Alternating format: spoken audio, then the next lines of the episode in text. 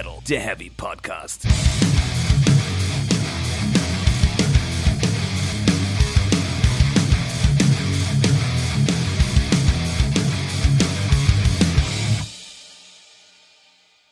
Ja, herzlich willkommen zu Folge 40 von Speak Metal, der Heavy Podcast.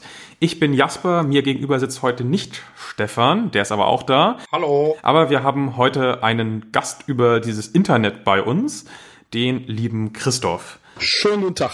Christoph ist äh, Musiker, Fan und Medienschaffender und und und äh, du machst irgendwie ziemlich viel. Du bist glaube ich auch noch Dozent irgendwie und eigentlich bist du Diplomphysiker, also was ganz anderes.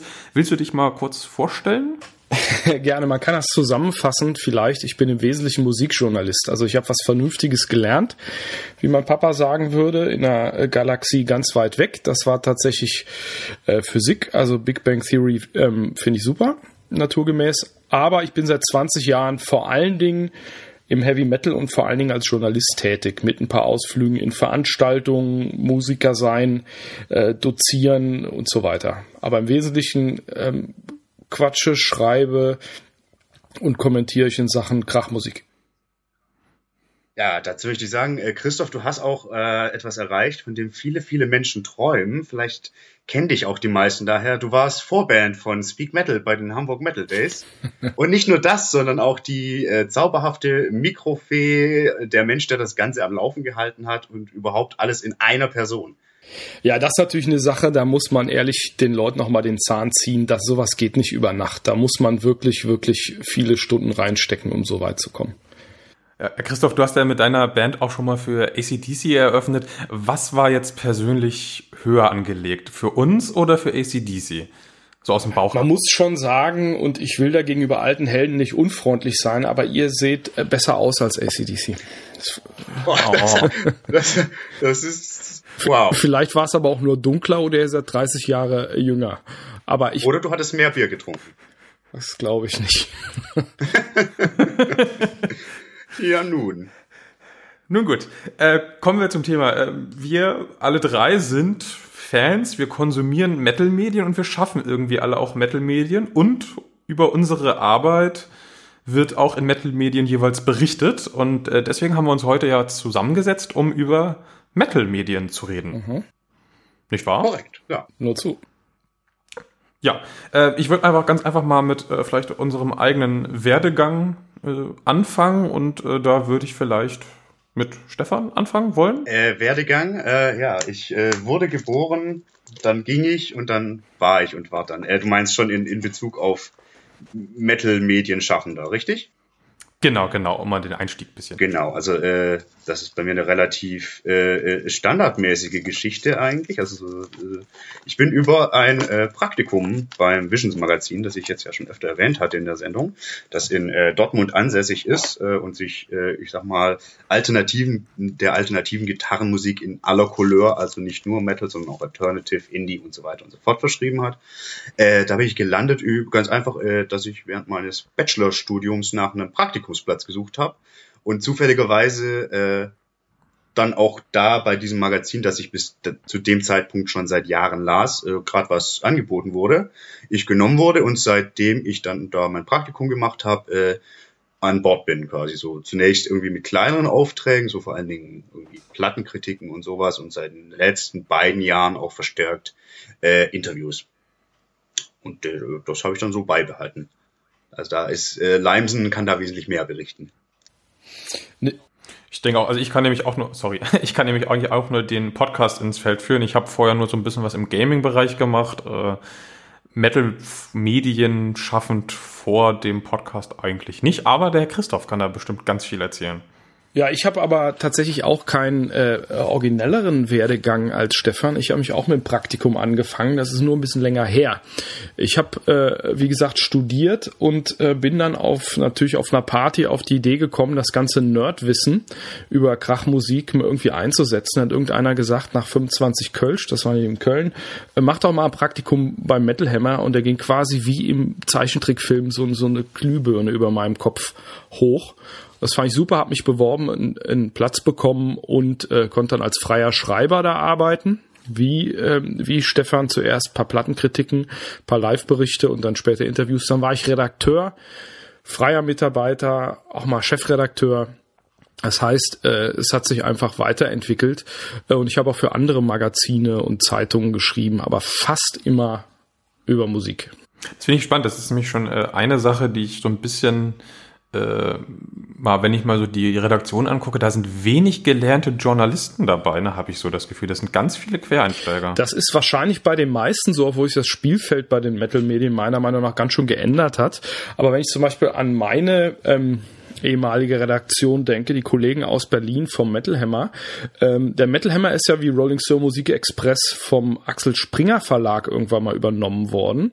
Und wenn man da ähm, einsteigt als quasi Azubi, also Volontär, durchläuft man die Axel Springer Ausbildung an der Axel Springer Journalistenschule und die ist zum Beispiel äh, ja ganz ordentlich. Also das ist ähm, eine richtig fundierte Ausbildung und selbst ich konnte, weil ich Volontär sein durfte mal beim Metal Hammer, ähm, auch eine Ausbildung machen. Das waren dann halt ein paar Kurse an der Akademie der Bayerischen Presse, weil der Metal Hammer damals in München äh, gewohnt hat.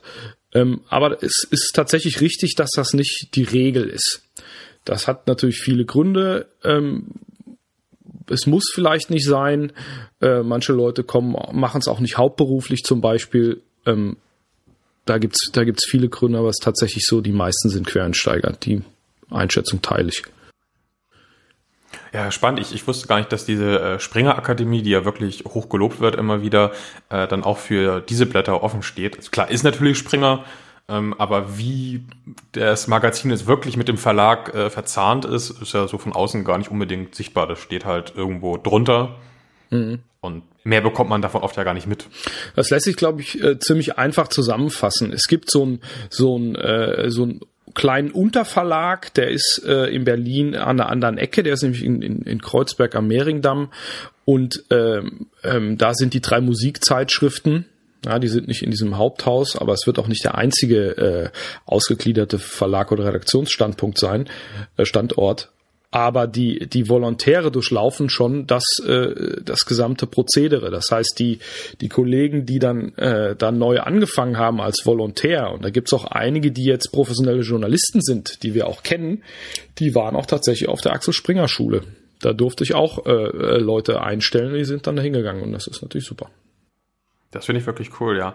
Ähm, ja, wollen wir dann gleich mal ein bisschen, Ich würde kurz noch eine äh, Frage ja. einstellen, die ich zwar auch hätte recherchieren können, aber äh, ja, wenn wir schon einfach mal da. Äh, ich, ich wollte mal kurz fragen, wie ist die äh, Genese vom, vom deutschen Metal Hammer? Weil beim Visions Magazin, wo, äh, wo das ich schreibe, ist es ja so, dass das tatsächlich als Fernsehen gegründet wurde von Michael Lohrmann und dann so nach und nach sich professionalisiert hat und auch noch bei ihm äh, quasi in Herausgeberhand ist, also im eigenen Verlag auch, was ja eine andere Situation ist. Kannst du mal ein bisschen das schildern? Kurz, eine kurze Geschichte des Da muss ich mich, da muss ich mich zurückerinnern. Äh, da wurde natürlich schon öfter mal zu diversen Jubiläen geschrieben im Heft. Ähm, aber das war vor meiner Zeit. Ich habe 98 da angefangen, äh, äh, habe aber schon irgendwie fast zehn Jahre vorher das Ding gelesen. Denn in dem, in dem kleinen Kaff, aus dem ich komme, gab es im Edeka genau zwei Metal Hammer. Das war auch exakt Angebot und Nachfrage deckungsgleich. Also das war genau das die Anzahl der Landmetaller. Äh, viele Grüße an meinen alten Headbanger-Freund Peter.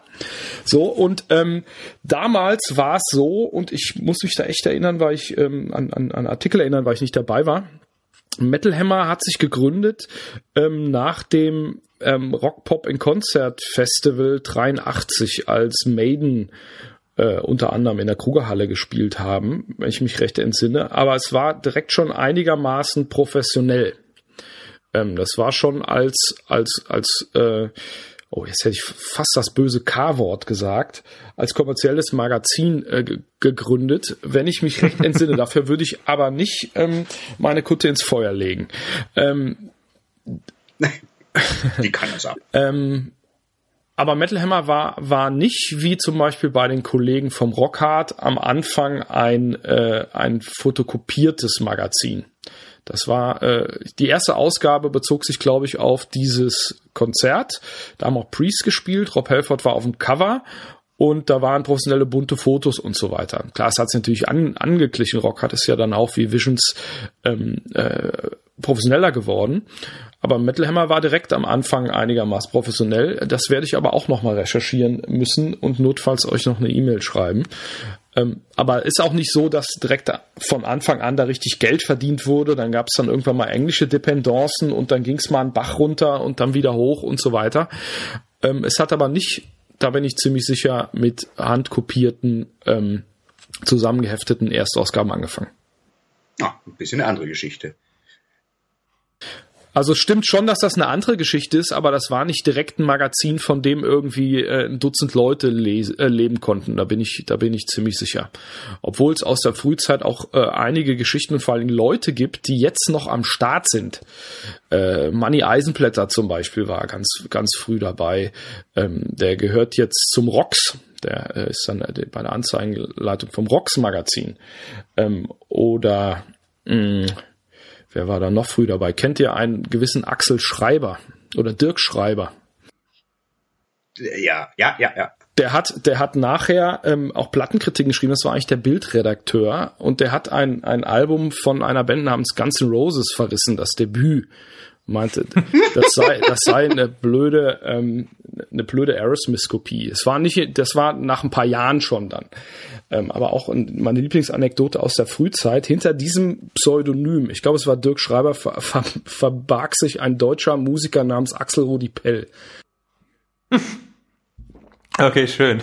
ich erinnere mich, ich erinnere mich. Also ganz. Ah, ist das wirklich so passiert? Ja, das, ähm, das ähm, Review kann man sogar nachlesen. Ähm, die Kollegen von You Discover, dem Musikblog, haben äh, so eine Reihe, die heißt der äh, legendäre Verriss oder sowas, und die haben einen Scan davon gefunden.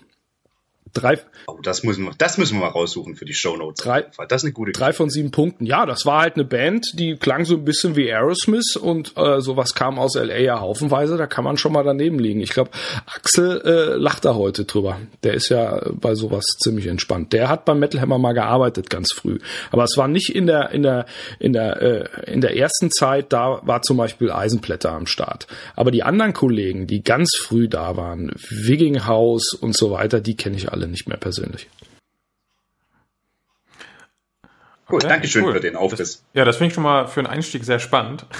Ähm, ich würde gerne mal ein bisschen darauf eingehen, so wie wir selbst früher oder auch heute noch äh, Metal-Medien konsumiert haben, welche das waren, äh, mit welchen wir angefangen haben, wie wir die eingeschätzt haben und dergleichen. Mhm. Also ich kann einfach mal anfangen. Ähm, ich habe das, glaube ich, auch schon mal in einer Folge gesagt, dass ich irgendwie mal stapelweise uralt Metal Hammer und Rockhard Ausgaben bekommen habe und die habe ich dann hauptsächlich gelesen und nicht irgendwie wöchentlich das aktuelle, das habe ich mir nie geholt, sondern ich habe halt irgendwie immer quer gelesen irgendwelche Magazine, die rumfliegen und ich war auch nie so ein Magazintyp, ich war zum Beispiel auch nie Team Bravo, ne? Also hm. hat sich mir überhaupt nicht erschlossen und ich habe auch lange gar keine eigentlich äh, gar keine Metal Medien konsumiert. Das wird in den letzten Jahren jetzt wieder stärker aber lange habe ich mich eigentlich direkt an die Bands gehalten. War irgendwie nie so das Bedürfnis. Von welcher, von welcher Dekade sprechen wir? 90er? Nee. 2000er. Sehr jung. Christoph. Ach, da mit diesem Internet, von dem alle immer reden? Ja, ja, ja. Also ich bin ja, äh, als ich angefangen habe Metal zu hören, war ja Internet schon so ein Ding. Verdammt. Das heißt, ich war halt auch schnell äh, in diesem Internet unterwegs und habe da halt gemerkt, da bekomme ich das im Zweifel schneller, als wenn ich darauf warte, dass es einen Monat später in einem Heft erscheint. Genau, das ist, das ist ja die große Zäsur gewesen, als ich angefangen habe, äh, mich für Metal zu interessieren. Das war Ende der 80er, da war ich so 14, also ich bin jetzt 44. Ähm, da gab es natürlich kein Internet und äh, da sah die, die Welt für Metal-Fans ganz anders aus und für so Landmetaller noch ganz anders. Ich habe irgendwie äh, ACDC und Kids für mich entdeckt und war ganz geflasht, wie geil das ist äh, und habe meine äh, Michael Jackson-Platten erstmal die Ecke gestellt. Ähm, und dann hat der große Bruder von einem Kumpel einen Metal Hammer ähm, mitgebracht, also wie bei dir, Sachen, die rumliegen. Und wir haben da reingeguckt und haben es gewundert, wie viele Metal-Bands es gibt. Also wir haben sogar eine Liste gemacht auf, dem, auf so einem Matheblock und die Bandnamen rausgeschrieben, damit man den Überblick nicht verliert. Das äh, passierte natürlich trotzdem schnell, aber da gab es natürlich kein Internet, deshalb gab es nur diese Zeitschriften und deshalb waren die auch tatsächlich die aktuellen immer so ein bisschen Bibel, bibelmäßig. Die wurden auch in der Schule unter den ganzen Headbangern äh, rumgereicht. Also ganz ganz, ganz klassisch war das bei mir und das hat sich natürlich mit äh, dem Internet ähm, äh, dann geändert, äh, eine Dekade später. Sonnenklar, oder? Ja, voll. Vor allen Dingen hatte man ja auch kaum eine Möglichkeit, wenn man nicht gerade einen sehr gut sortierten Plattenladen hatte, auch mal zu sagen, so ich höre mir jetzt mal äh, ein neues Album an, bevor ich wirklich Geld dafür ausgebe. Ne? Also ich meine, absolut, wenn man nicht gerade irgendeine eine kopierte Kassette bekommen hat und heute kann ich ja, ich lese meinetwegen, was im Metal Hammer kann, aber bevor ich selbst Geld ausgebe, mir das Ding bei YouTube anhören oder so. Selbst wenn ich noch über den Metal Hammer gehen sollte. Richtig. Und äh, das muss auch gar keine Kaufentscheidungsvorbereitung sein, weil du kannst den Kram ja hören, wie du sonst auch Musik hörst, wenn du Streaming benutzt. Also du liest was und dann kannst du es direkt benutzen, sozusagen. Ja. Ähm, das war das war natürlich anders. Dann gab es natürlich Seventh Copy of a Seventh Copy immer, ne, am Schulhof. ist ganz klar. Ähm, und da gab es noch ein anderes lustiges Medium zu meiner Jugend, das ähm, meine ganzen Musikfreunde auch konsumiert haben. Das war tatsächlich Radio. Und zwar nicht im Tagesprogramm, das ist klar, sowas gab's da nicht, obwohl es seit den 90ern auch eine erhellende Situation gab, die erzähle ich gleich, sondern ähm, sonntagsabends lief eine Sendung, die hieß HR3 Hard und Heavy. Die fing irgendwie um 10 an und ging bis 11. Und da waren zwei Interviews vielleicht und die neuesten Songs und ein paar Klassiker. Und da ähm, das kennen auch Leute in meinem Alter, dann saß man mit so einem Zwei-Finger-Griff an seinem kleinen Radiorekorder, ähm, Rekord und Play Klassiker.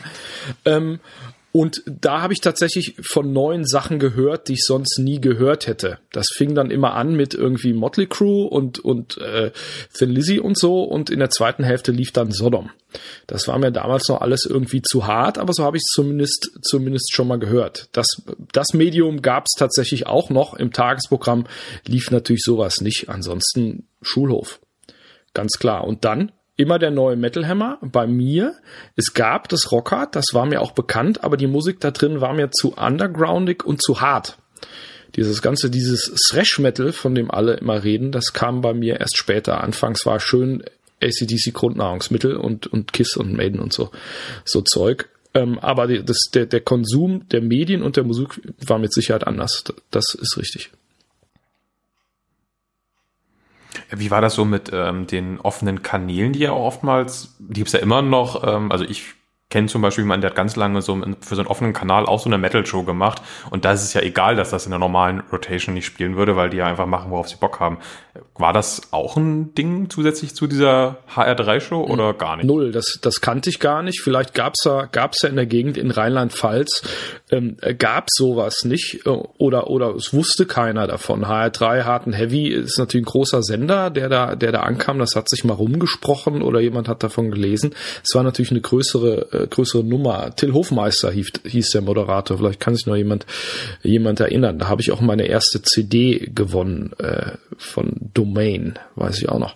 Ähm, aber offene Kanäle, das gab's nicht. Heute kannst du das ja alles übers Internet zum Beispiel machen. Da gibt's ja jede Menge oder Podcasts und was weiß ich.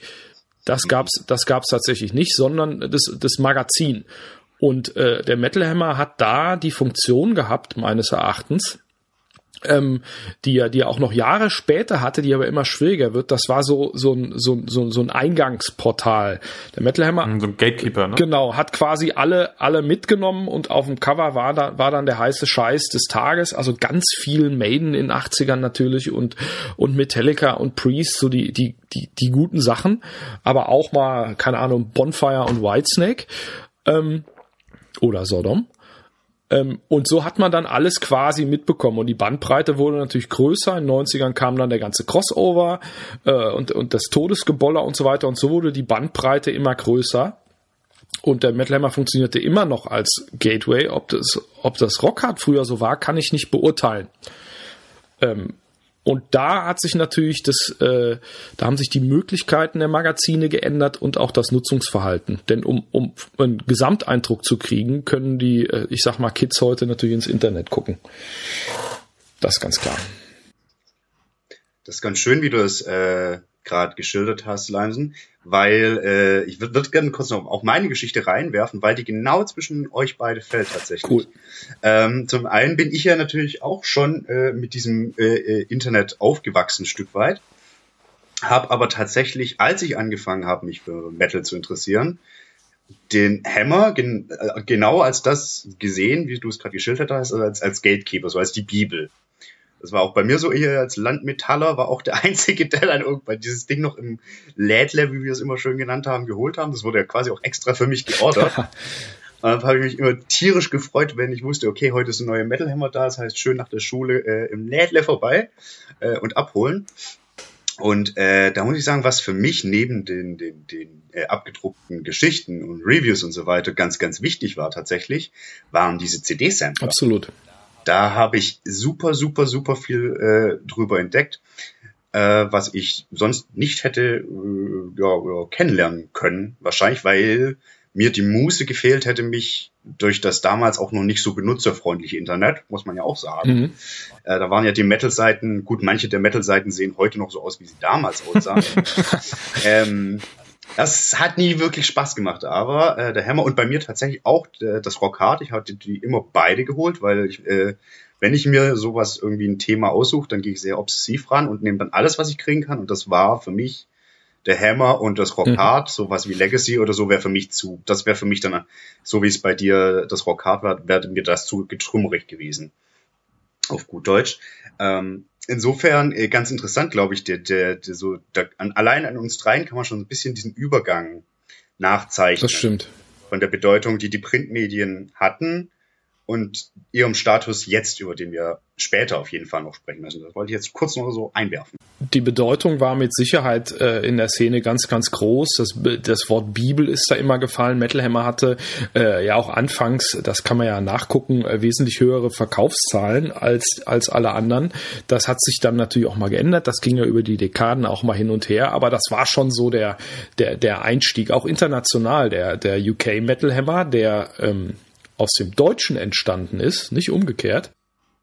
Das wusste ich zum Beispiel nicht. Der ist ja tatsächlich noch so eine Bibel, die, weil der auch, zumal der ja auch international gelesen werden kann. Ähm, das, das war, das war tatsächlich so. Ich bin genauso äh, zum Lädler, also zum Kiosk gegangen. In meinem kleinen kalenderschen stand immer irgendwie der und der Freitag im Monat ist Erscheinungstag. Ähm, und dann äh, dann habe ich mir auch den regelmäßig geholt, bis ich irgendwann ein Abo gemacht habe. Das ging ganz, ganz lange, also bis ich quasi angefangen habe, da zu arbeiten. Dass die Printmagazine jetzt nicht mehr so ein Gewicht haben, zumindest nicht mit dem, was sie damals gemacht haben. Das ist auch nicht verwunderlich und das ist auch bei mir so.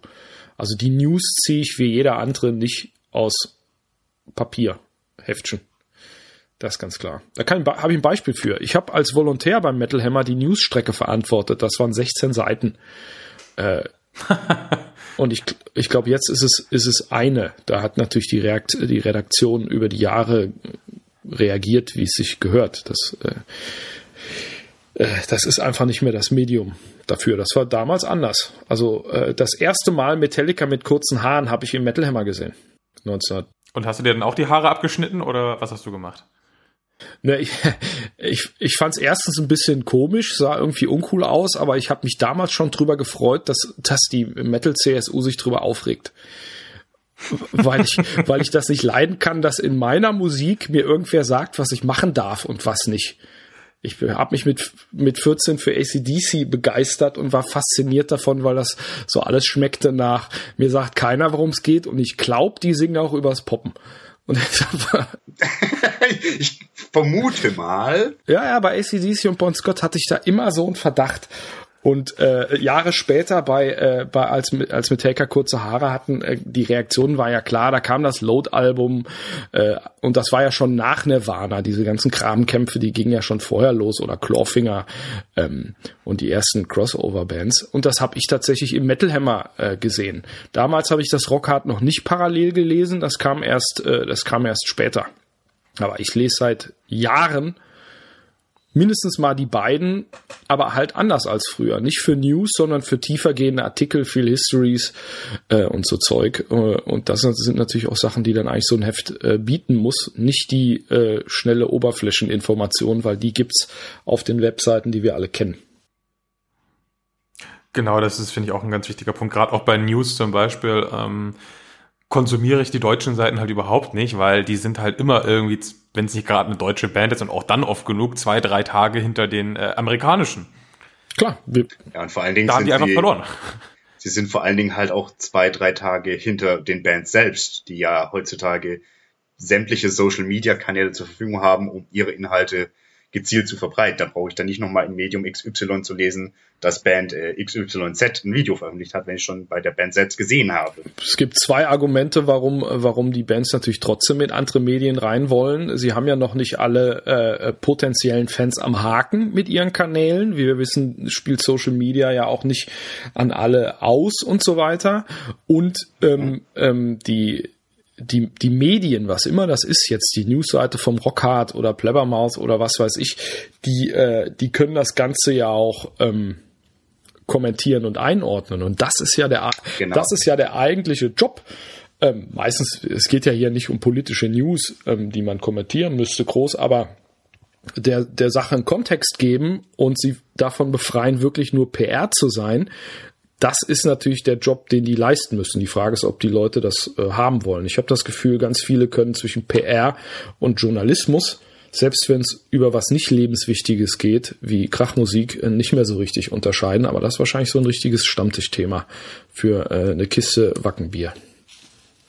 Ja, das werden wir auf jeden Fall noch nachholen. Aber sehr schön, dass du es das schon angesprochen hast. Äh, ja, diese, diese Kommentar und das Kommentieren und das Einordnen. Würde da gleich, glaube ich, auch mal äh, einwerfen, das kommt vor allen Dingen online zu kurz.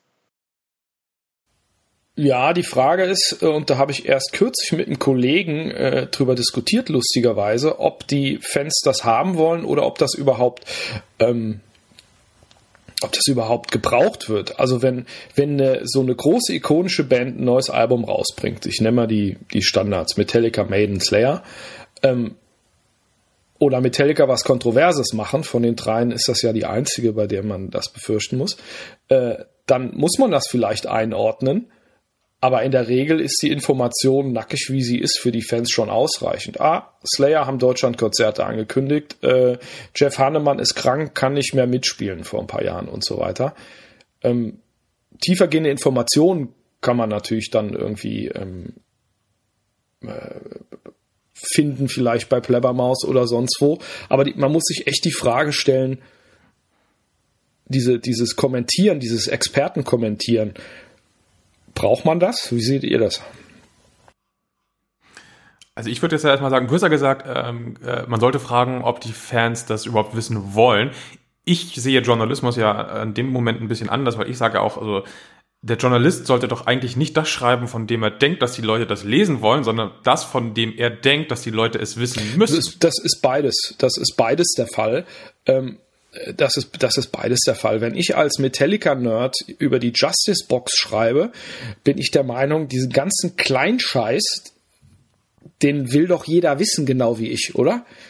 Das ist natürlich öfter, mal, der, den muss doch jeder wissen. Da kann ich natürlich daneben liegen. Ich muss mich auch ein bisschen, äh, muss mir ein bisschen darüber Gedanken machen, ob jemand wirklich wissen will, dass Lars Ulrich nur bei Shortest Straw Backing Vocals gesungen hat. Ähm, also das geht, das geht, das geht Hand in Hand. Im politischen Journalismus ist das natürlich alles viel, viel, viel, viel ernster. Da ist es natürlich insbesondere scheiße, Leute nach dem, nach dem Schnabel zu schreiben, äh, nach dem, nach dem, ja, so wie sie es haben wollen. Äh, ich hoffe, da reden wir gerade nicht aneinander vorbei. Meinst du das? Genau, also ich, äh, wir, sind, wir reden da glaube ich schon über das Gleiche ähm, und nicht aneinander vorbei. Ähm, mir ist das nur ganz oft wieder aufgefallen, wenn ich so Nicht-News sehe, wo ich ganz genau weiß, das wird es nur rausgebracht, äh, um Klicks zu generieren, weil mhm. Klicks sind Werbeeinnahmen. Aber der Journalist denkt sich wahrscheinlich, was für ein Schwachsinn? Der Leser klickt auch erst an, weil er äh, weil halt irgendwie durch eine, eine klickgeile Überschrift angezogen wird, er zieht aber auch null Erkenntnis daraus und eigentlich ist das nicht das, was der Journalist in seiner Zeit wahrscheinlich gerne machen würde. Der möchte eigentlich keine Klickstreiche machen. Das denken Corey Taylor und äh, Gene Simmons über den Tod von Stan Lee wie heute geschehen. Sowas Absurdes. Ich finde das nicht mal absurd nebenbei. Aber das, okay. ich, ich, ich weiß, das ist ja auch nur ein Beispiel. Ähm, gute Frage. Also wenn es wirklich Clickbait ist, oder, oder was ich viel schlimmer finde, so eine, äh, so eine Etikettenschwindelüberschrift. Also da ist nicht mal das Thema drin. Da ist mhm. nicht mal das, nicht mal das blöde Thema drin, sondern die Überschrift hat was versprochen, was gar nicht drin ist. Dann, dann merken ja die Leute das irgendwann. Ich wette, das wird auch, äh, ähm, das wird dann auch weniger geklickt. als, als eine harte, eine harte News wie ähm, Slayer spielen ihr wirklich allerletztes Konzert in Wacken oder sowas könnte ich mir vorstellen. Clickbait, klar, ist auch immer, ist es auch immer ein Business, wie Gene Simmons mal gesagt hat in einem Interview zu mir, habe ich mir gemerkt, it's called music business, not music friends. äh, und wenn du eine Seite betreibst, musst du auch Klicks, äh, Klicks generieren und das gilt für ähm, äh, keine Ahnung, Metal hinter den sieben Bergen.de genauso wie für Metalhammer und Rockhard.de. Das ist ja, das ist ja ganz klar wie für jedes Medium auch. Also abseits unserer kleinen äh, Hartmusik-Nische. Diese Regeln gelten. Ja, ja, klar. Ja. Und die Hart, die Hartmusik-Nische, äh, und das ist natürlich immer die, die Diskussion, diese, diese, äh, früher hieß das mal, habe ich schon lange nicht mehr gehört, diese True-Diskussion und so weiter. Das ist auch immer, das ist auch immer ein Business und das ist ja auch okay so. Ne? Definitiv, ähm, klar da gab es dann natürlich so, so Diskussionen, äh, äh, keine Ahnung, Metal Hammer ist beim großen Verlag oder von mir aus Rockhard, die tun dann Sachen auf, aufs Cover, damit sich's besser verkauft.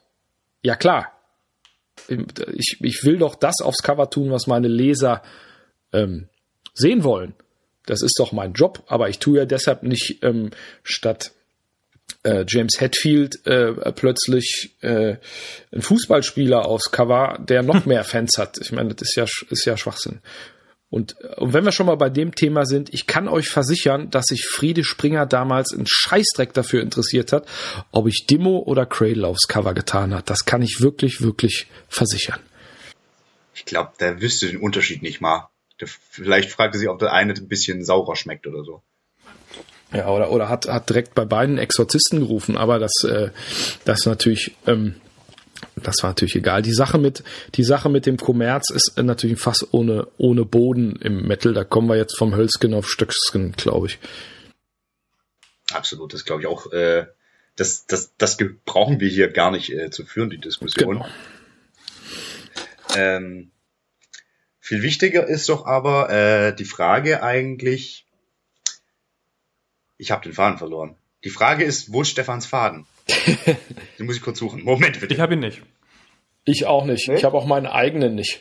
Ähm, aber wir waren ja gerade gerade dabei, wie sich wie sich das äh, wie sich die Medien verändert haben, was sie jetzt machen müssen, nämlich äh, äh quasi schnell und Kontext, während die Printmedien eher in die Tiefe gehen. Das ist ja immer so, dass das Rezept. Die Frage ist, ob es funktioniert oder ob Leute das haben wollen oder ob Leute dafür bezahlen wollen. Genau, das ist ja, das ist ja die ganz, ganz große Gretchenfrage. Also diese Frage so, äh, brauchen die Leute überhaupt tiefer gehende Geschichten, Auseinandersetzungen? Interessiert das noch jemanden? Also ja, mich interessiert's schon seit jeher, aber ich äh, weiß auch ganz genau, dass ich da äh, eben ein Special Interest Pfad, das nicht von einem riesigen Teil geteilt wird, behaupte ich jetzt an. Das, das stimmt wahrscheinlich, aber ich denke mal, der Kuchen ist trotzdem groß genug, dass man da sowas rausschneiden kann, dass du sowohl äh, die, die äh, hier äh, zehn besten Kiss-Fotostrecken damit äh, was machen kannst, als auch mit Sachen, wie Christoph sie teilweise schreibt, wo er über irgendwelche Alben von vor 30 Jahren ganz detailliert über den Aufnahmeprozess schreibt oder so, was ja wirklich nichts ist, äh, was jeder lesen möchte, was ich aber zum Beispiel auch total interessant finde. Und ich glaube, da finden sich dann noch durchaus genügend äh, Leser immer noch, weil die Szene inzwischen so breit aufgestellt ist. Die Szene ist auch vor allen Dingen altersmäßig breit aufgestellt und äh, deshalb kannst du auch mit äh, über über alte Krachmusik äh, schreiben. Aber die Frage ist, was das ähm, was das das Jungvolk, die Nachwuchsmoscher, was die brauchen. Also ich glaube ja, dass die vor allen Dingen andere Medien ähm, konsumieren, also weniger geschrieben, mehr zuhören oder am liebsten angucken oder eine, mhm. eine, eine Insta-Story und äh, ähm, vielleicht wollen die auch nicht in die Tiefe und wollen gar nicht wissen, was Olli Sykes äh, äh, wirklich gedacht hat bei Text A, B oder C. Ähm, aber das, da bin ich, da bin ich mir nicht so ganz sicher. Ich weiß aber, dass nicht nur das Problem ist, was Leute wollen oder nicht, sondern was, was ihnen auch angeboten wird. Wenn wir nämlich unsere Standard-Metal-Medien angucken, also die Print-Ecke davon, da ist natürlich ganz viel VÖ-Journalismus dabei aus verschiedenen. Schönes Wort. Aus ist das ein offizielles Wort? Ich weiß es nicht, aber ich habe es schon oft äh, gehört und deshalb mir erlaubt, das zu verwenden. Ähm, eine neue Platte ist immer ein Thema, aber ähm, jetzt, wo ich schon seit über 20 Jahren Metal-Medien konsumiere, will ich ein Interview zu einer neuen Platte eigentlich nicht mehr lesen. Ihr? Nee, das hatten wir nämlich auch schon mal, dass der Interviews sind oft so austauschbar. Ähm, und ich habe mir auch schon öfter äh, Überlegungen gemacht, wie wir als Podcast Platten besprechen sollten und vorstellen sollten. Und äh, weil dieses klassische, was man wirklich ganz früher war, was wir ja auch schon hatten, dieses so, äh, danach ist eine Kaufempfehlung oder so, das ist ja auch völlig weg. Ich, ich, ich, ich finde viel schöner ja. dieses so, äh, man, man hat die Platte vielleicht schon gehört oder hört sie im Anschluss und bekommt durch ähm, die, das Medium eine zweite Meinung, eine andere Sichtweise oder so mit. Das finde ich total spannend. Genau, äh, Meinung äh, kann da äh, kann da helfen, aber mittlerweile langweilt mich das auch. Also ich kann mir eine eigene bilden, die ist sowieso besser. und äh, ähm, ähm, ja, eine Einordnung ist ist halt da auch cool. Manchmal lese ich was, wenn ich wissen will, ähm, wenn es eine, wenn's eine olle Platte ist, wo haben sie die denn jetzt aufgenommen oder wer spielt da? Ist das wirklich die Platte, äh, wo Lou Reed bei Metallica mitgespielt hat und wie haben die die gemacht? Aber das ist natürlich ein Extrembeispiel, was für die meisten, für die meisten Platten nicht gilt. Deshalb, ich finde das persönlich schwierig, weiß aber lustigerweise aus Umfragen, zumindest bei meinem alten Magazin, beim Metal Hammer, äh, wo ich ja erst seit ein paar Jahren nicht mehr schreibe, dass die Leute Reviews für ihre Lieblingsrubrik halten oder für eine ihrer Top 3 Rubriken, was mich total wundert. Ehrlich gesagt. Das wundert mich jetzt auch, ja. Das verstehe ich auch nicht. Aber vielleicht ist das äh, auch einfach ein Zeichen und, und, und zwar ein sehr, sehr positives Zeichen, dass dieser, dass diese, die Form, Form des Gatekeeper ist ein bisschen negativ konnotiert, aber ich nenne es mal das, des Kuratoriums. Mhm. Äh, auszuwählen, welche Platten in einem Monat besonders besprechenswert sind. Nicht nur, weil sie unbedingt super geil sind, sondern vielleicht auch, weil sie nicht so geil sind. Aber allein dadurch bekommen sie ja schon eine andere Aufmerksamkeit als welche, die gar nicht in Medien stattfinden. Dass da irgendwo noch ein Vertrauen in die Redaktion steckt, zu sagen, okay, das ist für unsere Leserinnen und Leser von Relevanz, ob jetzt positiv oder negativ. Stimmt. Dieser, dieser äh, Kuratoriumsgedanke, der ist tatsächlich gut. Nämlich es gibt so viele Platten, dass du die eh nicht mehr insgesamt abbilden kannst mit so einem, mit so einem Medium. Vor allen Dingen, da der, da unsere Musik stilistisch ja ganz schön breit aufgestellt wird oder auf, Entschuldigung, aufgestellt ist. Die Frage ist, ob, ob man, ob ein Medium noch als Empfehlung für eine ganze Gruppe funktionieren kann. Metal Hammer hat mir damals das Problem gemacht, als ich da Chefredakteur sein durfte, dass ich Saxon und Suicide Silence in einen Kontext bringen musste. Hm. Und da gibt's halt Leser oder Fans äh, oder Mitfans sozusagen, die einen ganzen Teil meiner Bandbreite nicht scheiße finden, sondern die gar nichts davon wissen wollen, weil es ihnen total auf die Nerven geht. Also wenn du, wenn du ähm, Deathcore-Kid bist, dann ist dir mit hoher Wahrscheinlichkeit Saxon total egal. Das ist genauso gut wie Freddy Quinn. Und wenn du Saxon hörst, aber auf Gebrüll keinen Bock hast, ob nur Baustelle oder Suicide Silence ist dann auch egal. Und das macht's ganz schön schwierig und das macht's auch ganz schön schwierig, ein Medium als äh, Empfehlung nutzen zu können, finde ich da kommen wir zu der Frage, ob so spezialisierte äh, Metal-Medien, die sich auf ein Genre spezialisieren, nicht vielleicht die Zukunft sein könnten für viele Leute. Also wir selbst sind ja relativ breit aufgestellt, also Stefan und ich, und äh, du bist auch nicht so ganz eingeengt, soweit ich das weiß. Äh, aber es gibt da wirklich viele, die sagen, ich höre halt nur Metalcore, nur Oldschool Heavy Metal, nur, nur dies, nur das. Sind die nicht, sind die wirklich verloren für so einen Metal Hammer oder Gute sollte Frage. der weiterhin den Anspruch haben, alle zu erreichen?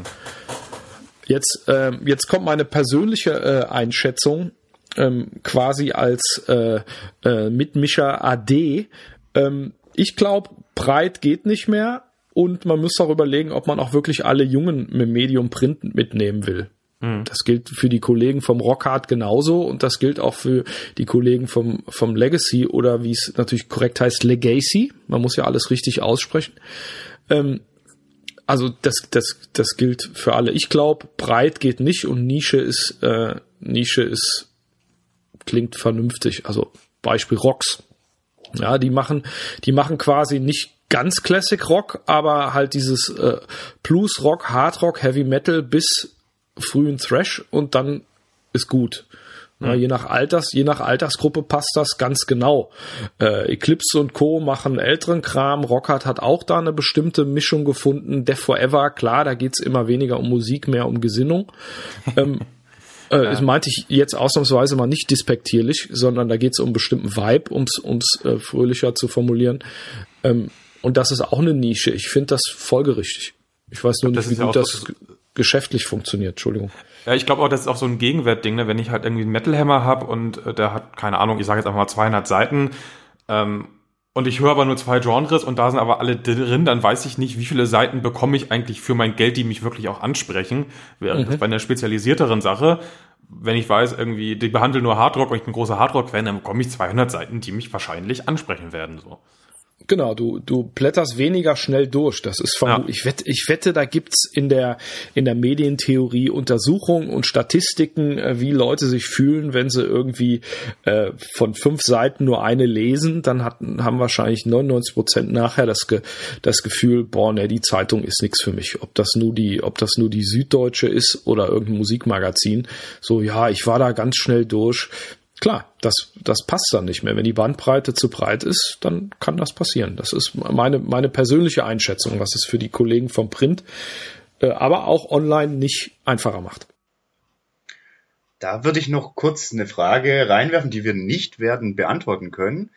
Aber könnte, also müsste die Aufgabe vielleicht nicht lauten, äh, für gewisse Nischen zu produzieren, sondern so zu produzieren, dass nischenfremde Themen auch, also dass, dass ein fremdes Thema für Leser 1 ihn auf die Form, in der es dargestellt ist, anspricht. Sodass er dann nämlich nicht nur fünf Seiten im Heft hat, sondern dann ein ganzes Heft, was in irgendeiner Form Relevanz für ihn besitzt.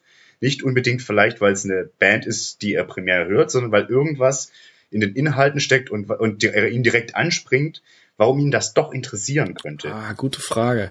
Ich, mir ist gerade eingefallen, dass ich damals, vor allen Dingen als ich angefangen habe, äh, so Mitte, Ende 90er und als ich dann äh, da auch mal schreiben durfte, äh, beim Metal Hammer jetzt, ähm, ich habe das Heft tatsächlich von der ersten bis zur letzten Seite gelesen, inklusive Robert Müllers äh, Todesblei ähm, und Andreas Schöwe äh, Schwertschwinger-Zeug. Ähm, die Frage ist, ob das repräsentativ ist, ob das heute noch jemand macht, weil du kriegst ja dein, dein, dein, dein Szenefutter, dein Metal-Gefühl auch anderswo. Du musst dich nicht mit einem Artikel über, äh, über eine Band beschäftigen, die dich, äh, die dich nicht so interessiert. Ich habe das gelesen, weil es sonst, sonst, sonst kein Metal gab, außer auf Konzerten, verstehe ich. Ich könnte mir vorstellen, dass das auch ganz stark äh, mit dem jeweiligen Medienschaffenden ganz konkret zu tun hat.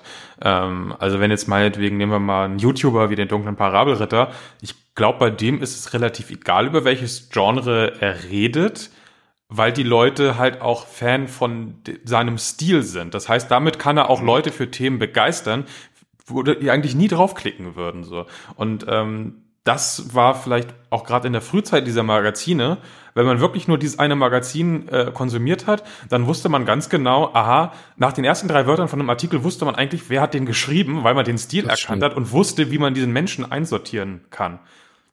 Heute, wenn irgendwie 50 stimmt. Leute an einem Magazin mitschreiben, so, pff, keine Ahnung, ne? Ich weiß halt auch nicht, wie seine Meinung zu meiner Meinung passt. Das ist ja auch wieder, dann wären wir wieder beim Thema so Kaufberatung.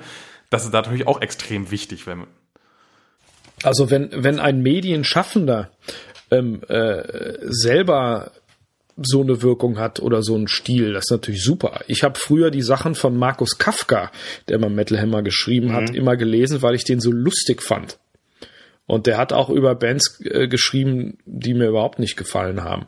Das ist natürlich super. Die Frage ist, ob es das genug gibt oder ob das nicht immer nur immer nur Ausnahmen sind. Ich glaube, bei mir war das so damals, Metal Hammer hat sehr gut abgebildet, was ich so in der Szene äh, wissen wollte und sehen wollte. Man will ja auch immer einfach so, so ein Feeling dafür kriegen. Ich wollte sehen, Kiss in Donington oder was weiß ich.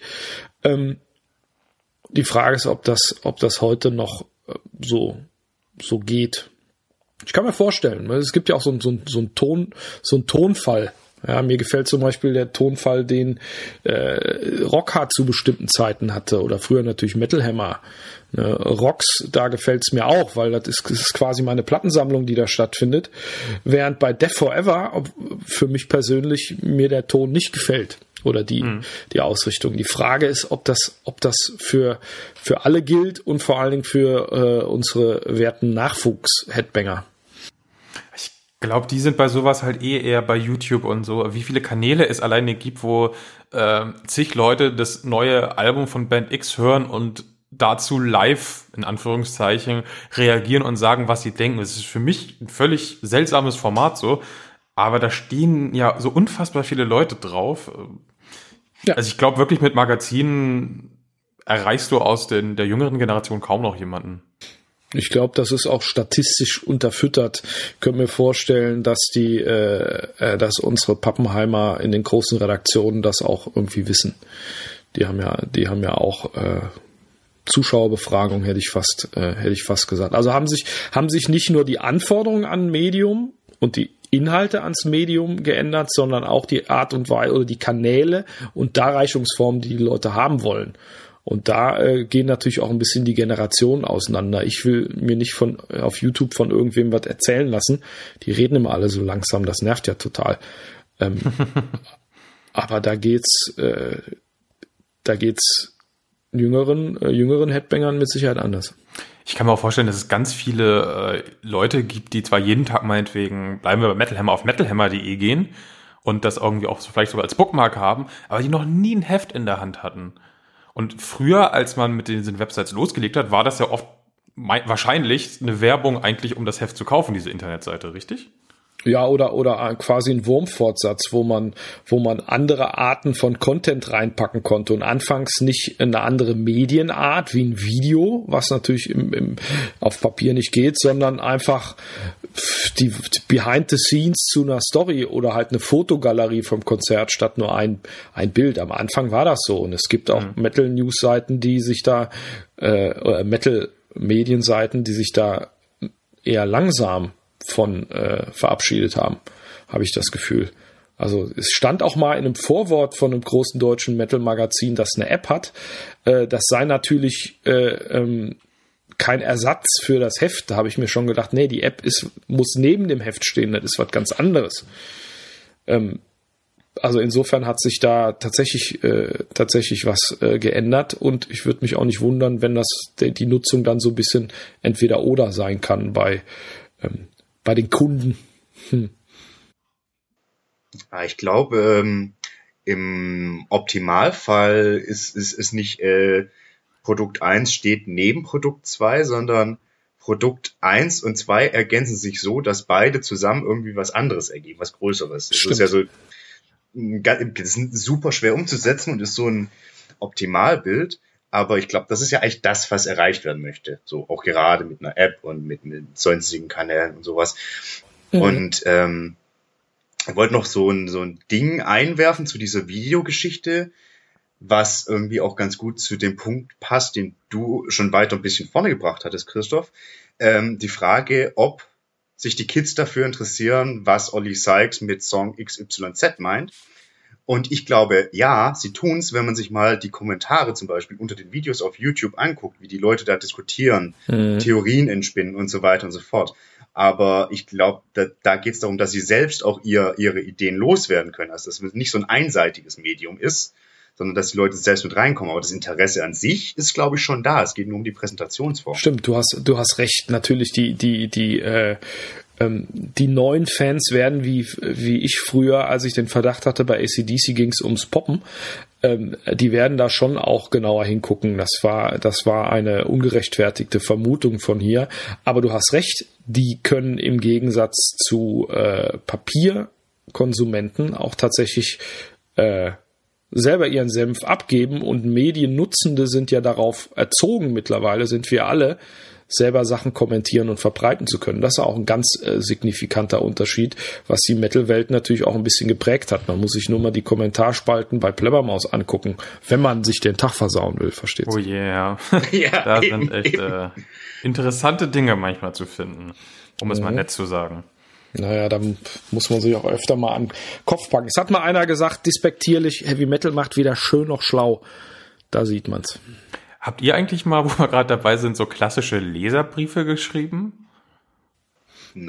Ich hätte beinahe mal einen Leserbrief geschrieben, weil ich den Stil von einem Schreiber total scheiße fand. Und ich wollte da reinschreiben, der klingt wie ein Abiturient, aber ein gescheiterter. Und ein Jahr später war der mein Kollege. Ich werde auch keinen Namen nennen. Schön. Hm. Aber ich glaube, in dem Alter, genau, aber in dem Alter, äh, wo du warst, hättest du es wahrscheinlich als Online-Kommentar viel schneller abgeschickt, ne? Absolut. Denkbar. Aber diese, diese Distanz, das als so, als in irgendeiner Form als Brief zu verschicken, auch wenn es eine E-Mail ist, ist trotzdem nochmal eine ganz andere. Das, das stimmt. Wer weiß, ob ich das, äh, ob ich das tatsächlich gemacht hätte. Und dann wäre ihr ja. trotzdem Kollegen geworden. Eieiei. man kann, man kann sich aber auch über, äh, ich glaube, das hängt auch vom, vom Typus ab. Ich versuche mich in meiner persönlichen Social Media Nutzung äh, von sowas fernzuhalten, was ich Leuten nicht direkt sage, äh, das schreibe ich auch nicht. Aber das gelingt nicht immer, beziehungsweise früher habe ich es mal vergessen. Wer weiß, wie ich das, wie ich das gemacht hätte. Also einen klassischen Leserbrief habe ich nicht geschrieben, aber die gab es tatsächlich auch beim Metal Hammer. Die habe ich auch bearbeitet mal zum Teil. Da gab es dann die Diskussion, Slipknot ist doch keine Musik. Schön. Klar, 2004. Was sagt Corey Taylor dazu? äh, damals hat er noch nichts zugesagt, aber ich habe mich mit dem Herrn auf den Leserbriefseiten unterhalten und habe ihm erklärt, dass ich das auch total scheiße finde, äh, Slipknot, langweilt mich zu Tränen, aber ist halt Heavy Metal. Ich meine, Steve Harris hat 88 gesagt, als sie Monsters of Rock gespielt haben und Megadeth da zumindest zeitweilig auf dem Billing standen, ja, gute Band, Thrash wäre auch nicht so seins, da hätte er keinen Bock mehr drauf. Ja, ne, also da hat, der hat da schon keinen Bock mehr gehabt. Die Thrasher haben dann keinen Bock mehr gehabt auf Slipknot. Das ist ja immer so. Und, vor, ja. Und die, und die Classic Rocker haben keinen Bock auf Maiden gehabt und die davor hatten keinen Bock mehr auf die Beatles und so weiter. Deshalb, äh, also das habe ich dem Slipknot-Leserbriefschreiber dann nahegelegt, dass er sich das immer weiterentwickelt. Und wenn man keinen Bock hat, dann hört man halt was anderes. Es gibt ja auch wahrlich genug, was man noch hören könnte, ohne sich über Slipknot aufregen zu müssen. Ja, ins, insbesondere insbesondere äh, heut, heutzutage. Das ist richtig. Ja. Jasper, es klang gerade, als ob du eine Frage angefangen hättest. Ähm, ich würde jetzt mal ganz gern so ein bisschen in eine andere Richtung reingehen und zwar mal als These in den Raum stellen, dass Metal-Medien oft zu kumpelhaft mit Musikern unterwegs sind. Und jetzt würde ich euch das gerne mal entgegenwerfen und gucken, was sagt er? Boah, das ist, äh, das ist natürlich. Kurz für mich zum äh, Verständnis, meinst du kumpelhaft im Sinne von, in den Beiträgen oder tatsächlich äh, auch äh, tatsächlich befreundet in dem Sinne? Ich glaube, also, das eine kommt aus dem anderen.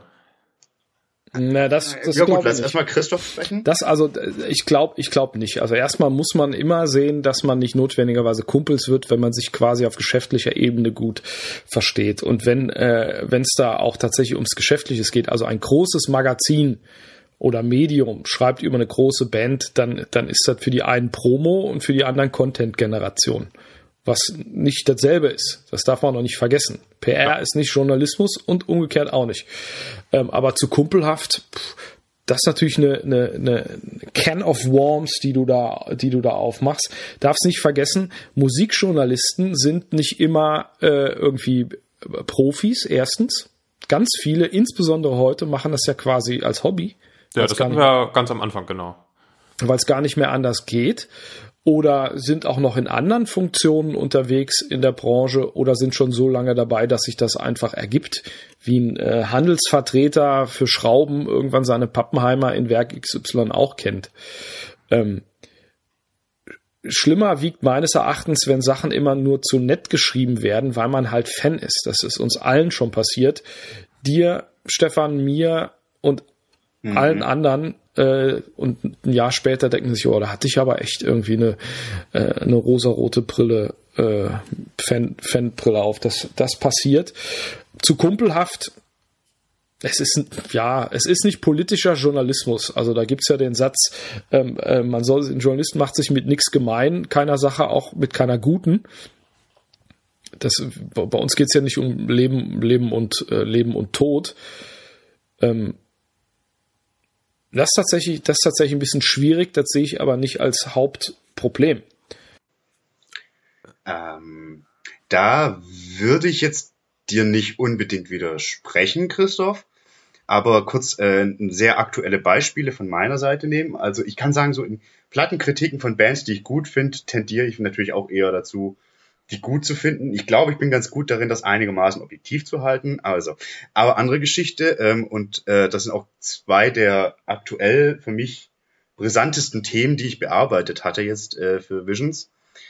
Geht es schon auch um Politik und da geht es auch darum, Musiker äh, mal darauf anzusprechen, was nicht so geil ist. In dem Fall jetzt zu lesen in der aktuellen Ausgabe zwei Geschichten. Einmal äh, geht es um äh, High on Fire ich habe mit Matt Pike, dem äh, Songwriter und Gitarristen, äh, gesprochen. Und das Gespräch ist irgendwie hart weg, wegeskaliert. Mhm. Ich habe ihn irgendwo getriggert und dann hat er aber mal loserzählt, an welche Verschwörungstheorien er glaubt. Also da wirklich von False Flag Aktionen durch äh, MK Ultra Experimente über Illuminaten, Reptiloide, was weiß ich, war alles dabei. Voller Zack. Also wirklich komplette. Und das habe ich so auch aufgenommen. In der Geschichte ging es nicht, es ging es im ersten Absatz um die Musik auf der, auf der neuen Platte. Und der Rest war der Versuch, mein, mein Versuch darzustellen, äh, also wie, wie er sein Weltbild gestaltet und auch durch kritische Nachfragen irgendwie, also so eine Frage, woher er seine Quellen hat, woher er weiß, dass seine Quellen vertrauenswürdig sind, irgendwie rauszukriegen, also was da dahinter steckt, war nicht möglich, weil bei Verschwörungstheoretikern ist das halt so hermetisch abgeschrieben. Ja. Aber ich finde schon, sowas muss thematisiert werden. Und genau dasselbe, Hank von Hell, hier äh, Hans-Erik Düviküsby, der ehemalige Turbo Negro-Sänger, Thema Scientology, Thema homophobe Eskapaden, komische Ausflüge in mit Scientology zusammenhängende ähm, äh, in Anführungszeichen Psychiatrie-Kritik-Themen. Mhm. So, hab, wollte ich alles ansprechen, war sehr tief in der Recherche, habe auch mein Universitätsnorwegisch bemüht, um in der Vorbereitung in norwegischen Medien mehr rauszuziehen. Das war erfolgreich und äh, im Interview an sich hat er dann komplett abgeblockt. Bevor ich überhaupt zu den Themen kam, er hat sich komplett hinter der Kunstfigur versteckt. Die richtigen, wichtigen Themen konnten so nicht thematisiert werden. Wir mussten dann per Mail nochmal nachfassen, beziehungsweise mhm. ich. Und genau so, wie, wie das abgelaufen ist und was absolut nicht geil war, ist auch im Heft zu finden. Und ich finde, das muss bei allen Musikern auch drin sein, wenn es eine Vorlage gibt. Im Zweifelsfall hatte ich bei allen Interviews, die ich bisher geführt habe, war das auf einer sehr entspannten Ebene, wo man auch nicht nur unbedingt über die Musik, aber über Einstellungen und sowas gesprochen hat, aber nicht so kontrovers. Mhm. Aber wenn es die Kontroversen gibt, muss man die auch bei Musikern darstellen. Gerade jetzt, meine Meinung nach. Ja, ja, ja. Und gerade auch, um im Print eben die du, die, diese, diese Haltung und, und Ecken und Kanten auch zu schaffen und die Tiefe auch zu bekommen und eben nicht PR-Sprech nachzublabbern, so.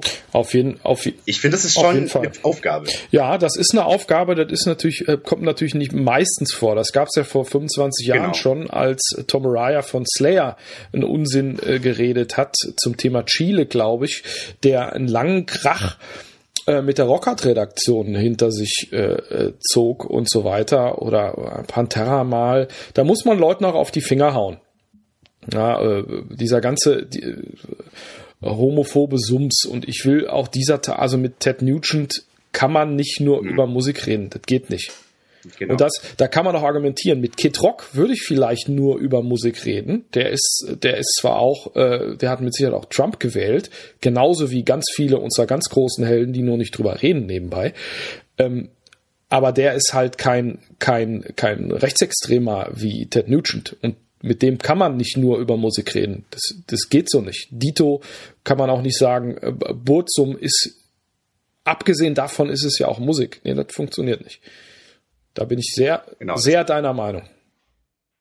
Ja, es ist auch wichtig, weil das ist gerade, es ist halt auch wichtig zu betonen, zu sagen, man muss nicht krampfhaft nach irgendwas suchen. So, das hast du gerade mit dem Kid Rock Beispiel sehr schön dargestellt. Aber wenn es sehr, sehr offensichtlich da ist, muss es auch thematisiert werden. Insbesondere, wenn mal jemand irgendwie Scheiße geredet hat. Aber das gibt's ja auch im Kleinen. Man ist natürlich, wir sind alle in dem Job, weil, weil Musik unsere Leidenschaft ist. Und dann ist es natürlich auch cool, mit Leuten zu reden, die du mal als Poster im Zimmer hängen hattest. Ja, und ähm, es mag auch ein bisschen feige sein, nachher nachzutreten, aber man muss nicht immer alles nett schreiben. Ich hatte so ein, so ein Erlebnis mit äh, Phil Anselmo. Ähm, das kann ich kurz erzählen. Super John Ritchell geben Interviews in New York und der Herr war total bekifft, mindestens, und ganz, ganz aggressiv drauf. Und dann muss man das auch schreiben, dass er ein totaler Assi war. Also der wollte einem von einem Plattenfirma auf die Fresse hauen. Als ich gesagt habe, äh, äh, ich will nicht mitkiffen, fand er mich blöd und war dann einsilbig. Das muss man dann auch schreiben, selbst wenn es irgendwie ein alter Held ist. Das ist klar. Aber ich habe aber auch schon von KISS-Musikern Platten viel zu gut bewertet, weil ich für vier Tage zu sehr im Fan-Modus war. Das passiert halt leider auch. Das passiert, ja. Ja. Ähm, ich wollte gar nicht auf das ganze Politische raus. Ich wollte eher so zum Beispiel, ich habe früher relativ gerne immer diese Tourberichte gelesen, wo ein Journalist irgendwie ein paar Tage mit einem Tourbus unterwegs war.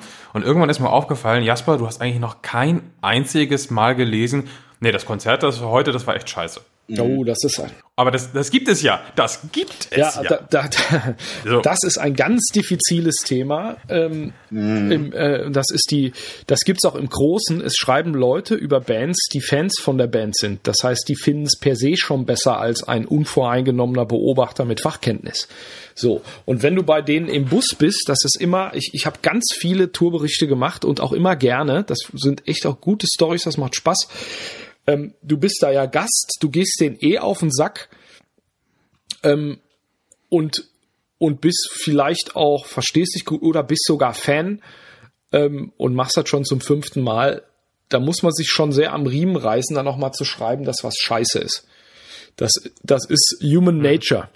Und äh, ähm, wenn man meine Artikel durchblättern würde, ist nicht, ist nicht anders als bei den ganzen Kollegen da draußen. Da gibt es ein paar Stellen, wo ich im Nachhinein, auf die ich im Nachhinein nicht hinweisen wollen würde. Sagen wir sagen wir's, äh, sagen wir's mal so. Das.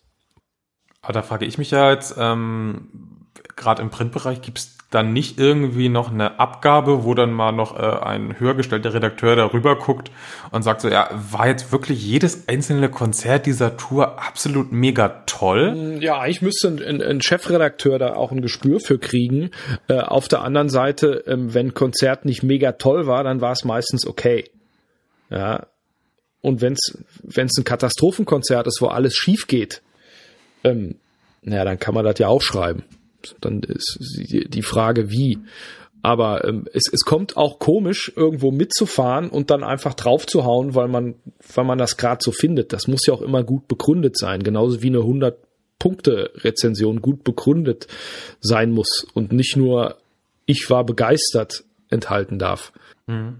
Und genau da habe ich halt immer ganz stark das Gefühl, dass dann äh, gesagt wird, ja, okay, im Zweifel schreibe ich es ein bisschen besser, weil dann darf ich beim nächsten Mal wieder mitfahren. Nee, nee, das impliziert, das impliziert ah. ja eine Feedback-Schleife.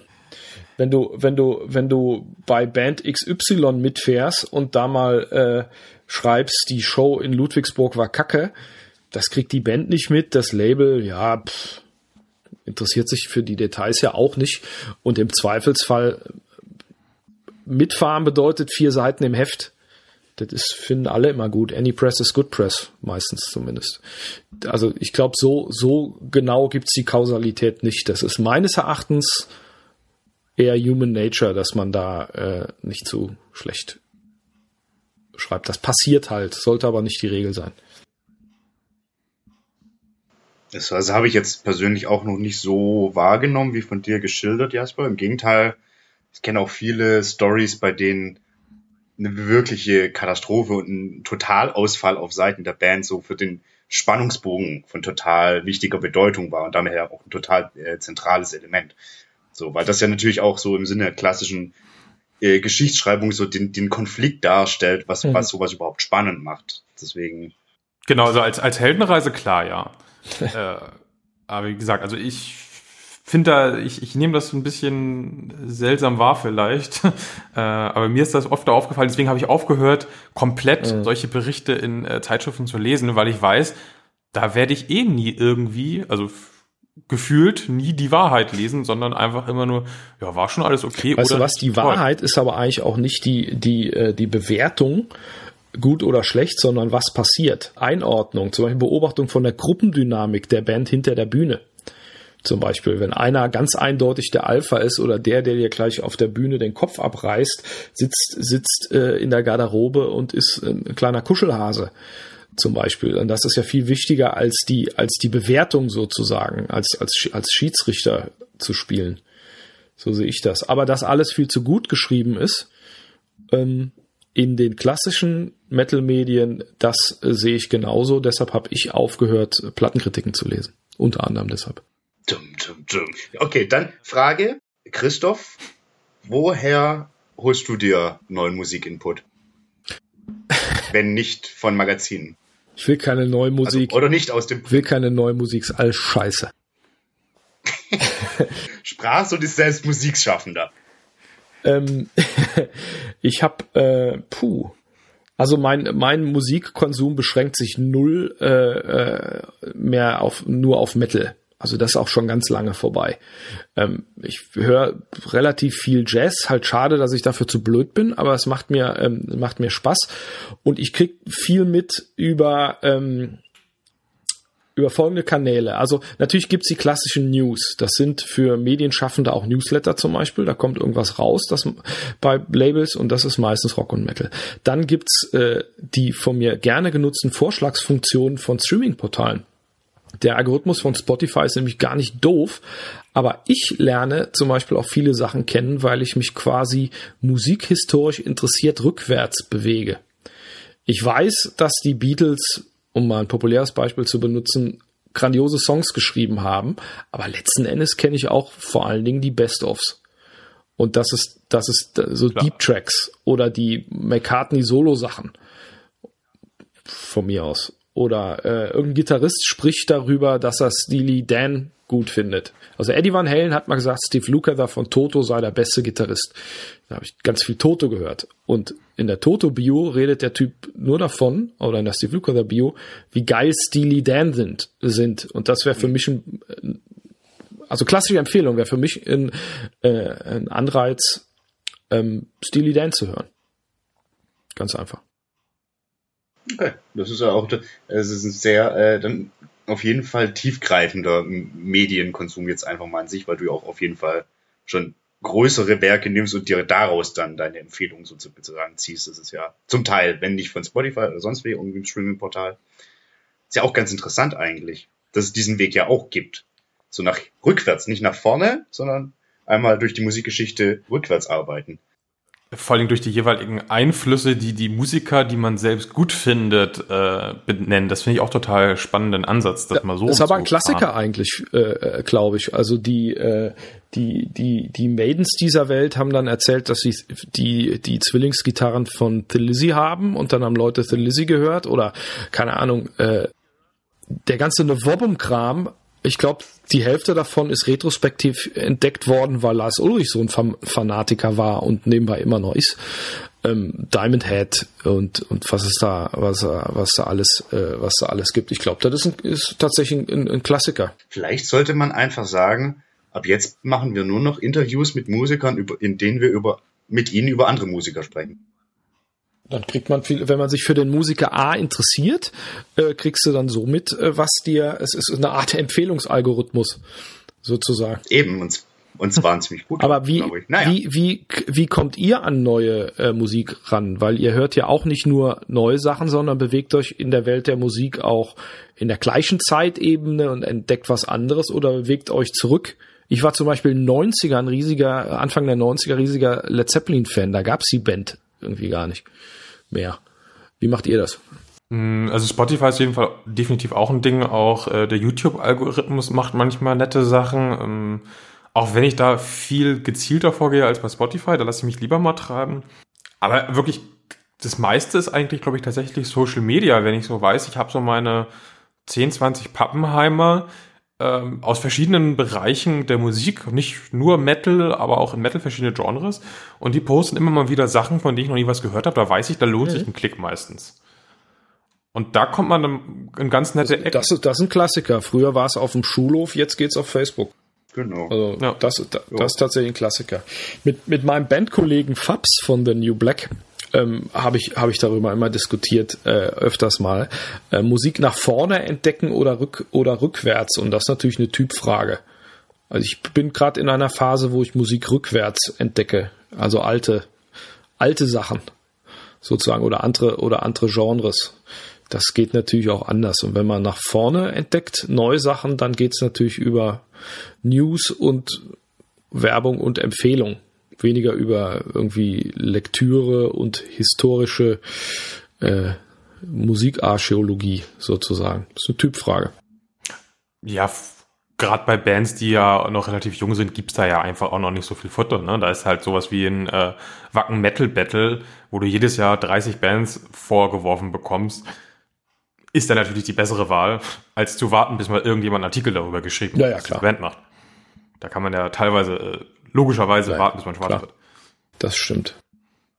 Wobei ich mich da halt auch frage, wir hatten das ja vorhin schon, du sagtest ja schon, so ein Metal Hammer würde halt nie irgendwie die kleine unbekannte Band irgendwie äh, aufs, aufs Titelbild packen. Wobei ich mich frage, ob das nicht vielleicht sogar in Ausnahmefällen funktionieren würde, weil dann alle erstmal dastehen und sich am Nur Kopf wenn die kratzen. Band ganz besonders abgefahren aussieht oder so, glaube ich. Also, wenn da irgendwelche Typen mit langen Na, also, Haaren äh, stehen, die kein Mensch kennt, dann könnte es schwierig werden. Also ich glaube, aktuell ist es halt so, wenn sowas, wenn eine relativ eher unbekannte Band irgendwie äh, in einem Magazin groß auftaucht, dann halt, weil sie schon irgendwie ein Label haben, dann übernimmt das Label erstmal so die Grundarbeit. Aber dass so ein Magazin sagt so, wir haben da jemanden entdeckt, den hat noch niemand auf dem Schirm und dem geben wir jetzt mal mehr Seiten, als das Interesse eigentlich hergibt, weil wir an diese Band glauben. Das kommt ja irgendwie nicht so vor, oder? Das nicht? also Ti Titelbild ist extrem. Also das Genau, das. ja. Titelbild also ist natürlich Kollegen, extrem klar, aber meinetwegen auch mal mehr als ein Dreispalter, sondern halt. Ja, das, also das gibt's schon, wenn da irgendwas kommt. Ja. Also äh, Labels werden an Wichtigkeit womöglich verlieren, äh, ähm, aber die sind auch so ein bisschen die Gatekeeper sozusagen. Klar, muss heutzutage nicht mehr so sein wie vor 10, 15 Jahren. Ähm, also das ist, das ist nicht die Frage, aber auch, was aufs Titelbild zu packen, weil man es selbst so geil findet, das kann nicht das Argument sein. Also äh, erstens rein geschäftlich ist das Quatsch und zweitens man will ja was, man will ja was verkaufen, was was die Leute auch haben wollen. Also das ist ja nichts Negatives. Das ist ja mein mein Job. Ich bin ja Dienstleister. Ja, ähm, für äh, für meine für meine Kundschaft sozusagen. Ich will denen ja nix ich will denen ja nix irgendwie äh, reinwirken. Aber wenn eine neue Band kommt, bei der, bei der es ein berechtigtes Interesse gibt, weil, weil, die, weil, die, so, weil die so, so speziell sind, dann kann man das schon mal machen, auch wenn wir nicht irgendwie die große Headliner-Tour durch Deutschland gemacht haben. Ähm, dann macht man halt, dann macht man halt, wenn man den Platz hat, macht man dann auch schon mal zwei Seiten. Oder wenn einer in der Redaktion so davon überzeugt und begeistert ist, dann, dann passiert das schon. Zumindest war das zu meiner Zeit so. Also da kann ich äh, aus dem Hause Vision sagen, auf jeden Fall, dass es im Heft immer noch sehr regelmäßig passiert. Irgendwie so eine Band, bei der es ganz extrem war, war irgendwie The Dirty Nil, vorletztes Jahr. Ähm, aber Cover, das funktioniert aus den von, von äh, Christoph geschilderten Gründen nicht. Außer äh, man hat irgendwie, bei Visions ist es zum Beispiel auch so, dass es äh, zwei unterschiedliche Ausgaben gibt, also mit unterschiedlichen Covern. Und zwar einmal die Kiosk-Ausgabe, Und die Abo-Version, ne? Genau. Und da hast du natürlich auf der Abo-Version, wo du die Leute nicht mit den großen Namen locken musst, gerne auch mal die, in Anführungszeichen, kleineren Acts. Das finde ich schön. So, Das also das, super. kannst du schon machen, aber ist halt natürlich nur in dem Rahmen möglich. Aber im Heft, also habe ich in allen Medien, also auch bei Rock Hard und so weiter, immer so wieder ein paar Themen, wo ich denke, ja, das haben die jetzt drin, weil die richtig Bock drauf haben. In dem Umfang. Es ist auch gut, dass es das gibt und äh, öfters mal kriegen die Medienschaffenden ja auch Sachen mit oder oder die Begeisterung, die sie für was Neues entwickeln, ist repräsentativ sozusagen. Es gab ja mal, es gab ja mal so eine Band aus Dänemark, da haben einige Leute, ich glaube Frank Albrecht vom Rockhard und Otti vom Headbangers Ballroom in Hamburg, die haben gesagt, die kennt noch keiner, aber die, das ist echt geil. Und die sind jetzt die Headliner überall. Vollbeat natürlich. Das ist schon gut so, dass da die Begeisterung von Leuten als Indiz genommen wird. Aber aufs Titelbild, das wäre wär Quatsch. Da gehst du ja an der Hälfte deiner Kundschaft vorbei. An der Laufkundschaft halt vor allen Dingen. Sofern du noch überhaupt das Glück hast, die Laufkundschaft abzugreifen, das muss man ja auch mal sagen. Stimmt. Da müsste, da können Vertriebler wahrscheinlich mehr, äh, mehr zu sagen. Ich weiß nur, Titelbilder auswählen, das war äh, beim Metal Hammer, das war echt nicht einfach. Da habe ich auch mal ins Klo gegriffen. Ähm, und die waren aber auch wichtig. Und die Anzahl der Optionen, die wird für alle Magazine immer kleiner. Klar. Da gab es ja immer Diskussionen, kommt die neue Machine Head, das ist das große Album dieses Quartals, das interessiert, oder wollen auch Leute wissen, wie es ist. Machen, machen jetzt die ein Cover oder machen wir? Sollen wir vorausbrechen oder nachher eins machen? Oder ist es egal, wenn es beide haben? Das ist tatsächlich ein bisschen blöd, die Situation. Da haben vielleicht die Kollegen vom Death Forever auch Glück gehabt mit ihrer Nische. Ich habe mal äh, ein Heft in der Hand gehabt, da hatten die, ich glaube, Ram auf dem Cover, mhm. wenn ich mich nicht täusche. Das weiß ich noch, weil der eine so ein geiles Kiss-Shirt anhatte, das ich haben wollte. Ähm, ähm, das kann man aber auch nicht unbedingt machen, wenn man, wenn man nicht seinen eigenen Namen verkauft, wie der dunkle Parabelritter auch, sondern quasi ein, ein Content. Oder vor allen Dingen ein Content. Die meisten können es nicht, um deine Frage zu beantworten, Jasper, oder würden es nicht machen. Es ist ja dann halt die Frage, wie viele sich denn wirklich noch ähm, da wäre es wieder interessant, Zahlen zu haben, wie viele sich wirklich noch, wenn sie vom, äh, am Kiosk stehen, äh, aktiv entscheiden, dieses, diesen Monat kaufe ich X, nächst, äh, nächsten Monat gucke ich wieder, welches ich kaufe, anhand des Titelbilds und ob nicht die Leute eh schon zum Großteil eingefahren sind und sagen, ich kaufe eh jeden Monat, wenn ich überhaupt was kaufe, Magazin X. Mhm, also ich glaube, das spielt tatsächlich noch eine Rolle die Fluktuation, also die Zahlen haben eine Fluktuation. Insofern äh, äh, gibt es da irgendeinen Effekt. Das kann auch sein, dass Leute das irgendwie nicht mitkriegen oder jetzt diesen Monat keinen Bock oder kein Geld haben. Aber das wird auch was mit dem versprochenen Content zu tun haben. Da bin ich, da bin ich fast äh, sicher. Also die, die, die Hefte verkaufen sich unterschiedlich. Und da wurde vor acht Jahren, als ich äh, beim Mettler Chefredakteur war, äh, auch drauf geguckt. Manche Effekte kann man nicht überblicken Vielleicht haben Leute auch bei der Fußball-WM weniger Geld, weil sie es versoffen haben. Aber, aber ähm, dass Leute einfach Metal Hammer kaufen, weil Metal Hammer draufsteht oder Rock hat, weil Rock hat, das, äh, das macht nur einen Teil der, der Miete aus, da bin ich ziemlich sicher. Ein Bruchteil, auf jeden Fall, würde ich fast sagen. Ja. Deshalb okay, also ich hätte gedacht, das, das wären relativ viele, ähm, weil ich selbst auch bei Magazinen immer sehr treu konsumiert habe. Ähm, wollen wir vielleicht mal dabei bleiben? Wir hatten das vorhin schon mal kurz, die, die äh, CD, die immer dabei ist, der Sampler. Mhm. Ich glaube ja, dass man den eigentlich nicht mehr braucht, aber wenn man ihn wegnehmen würde, hätte man ein riesiges Problem, weil viele Leute, selbst die das nicht mehr konsumieren, den immer noch äh, für den Mehrwert total wichtig finden, dass sie sagen, ich bekomme was für mein Geld.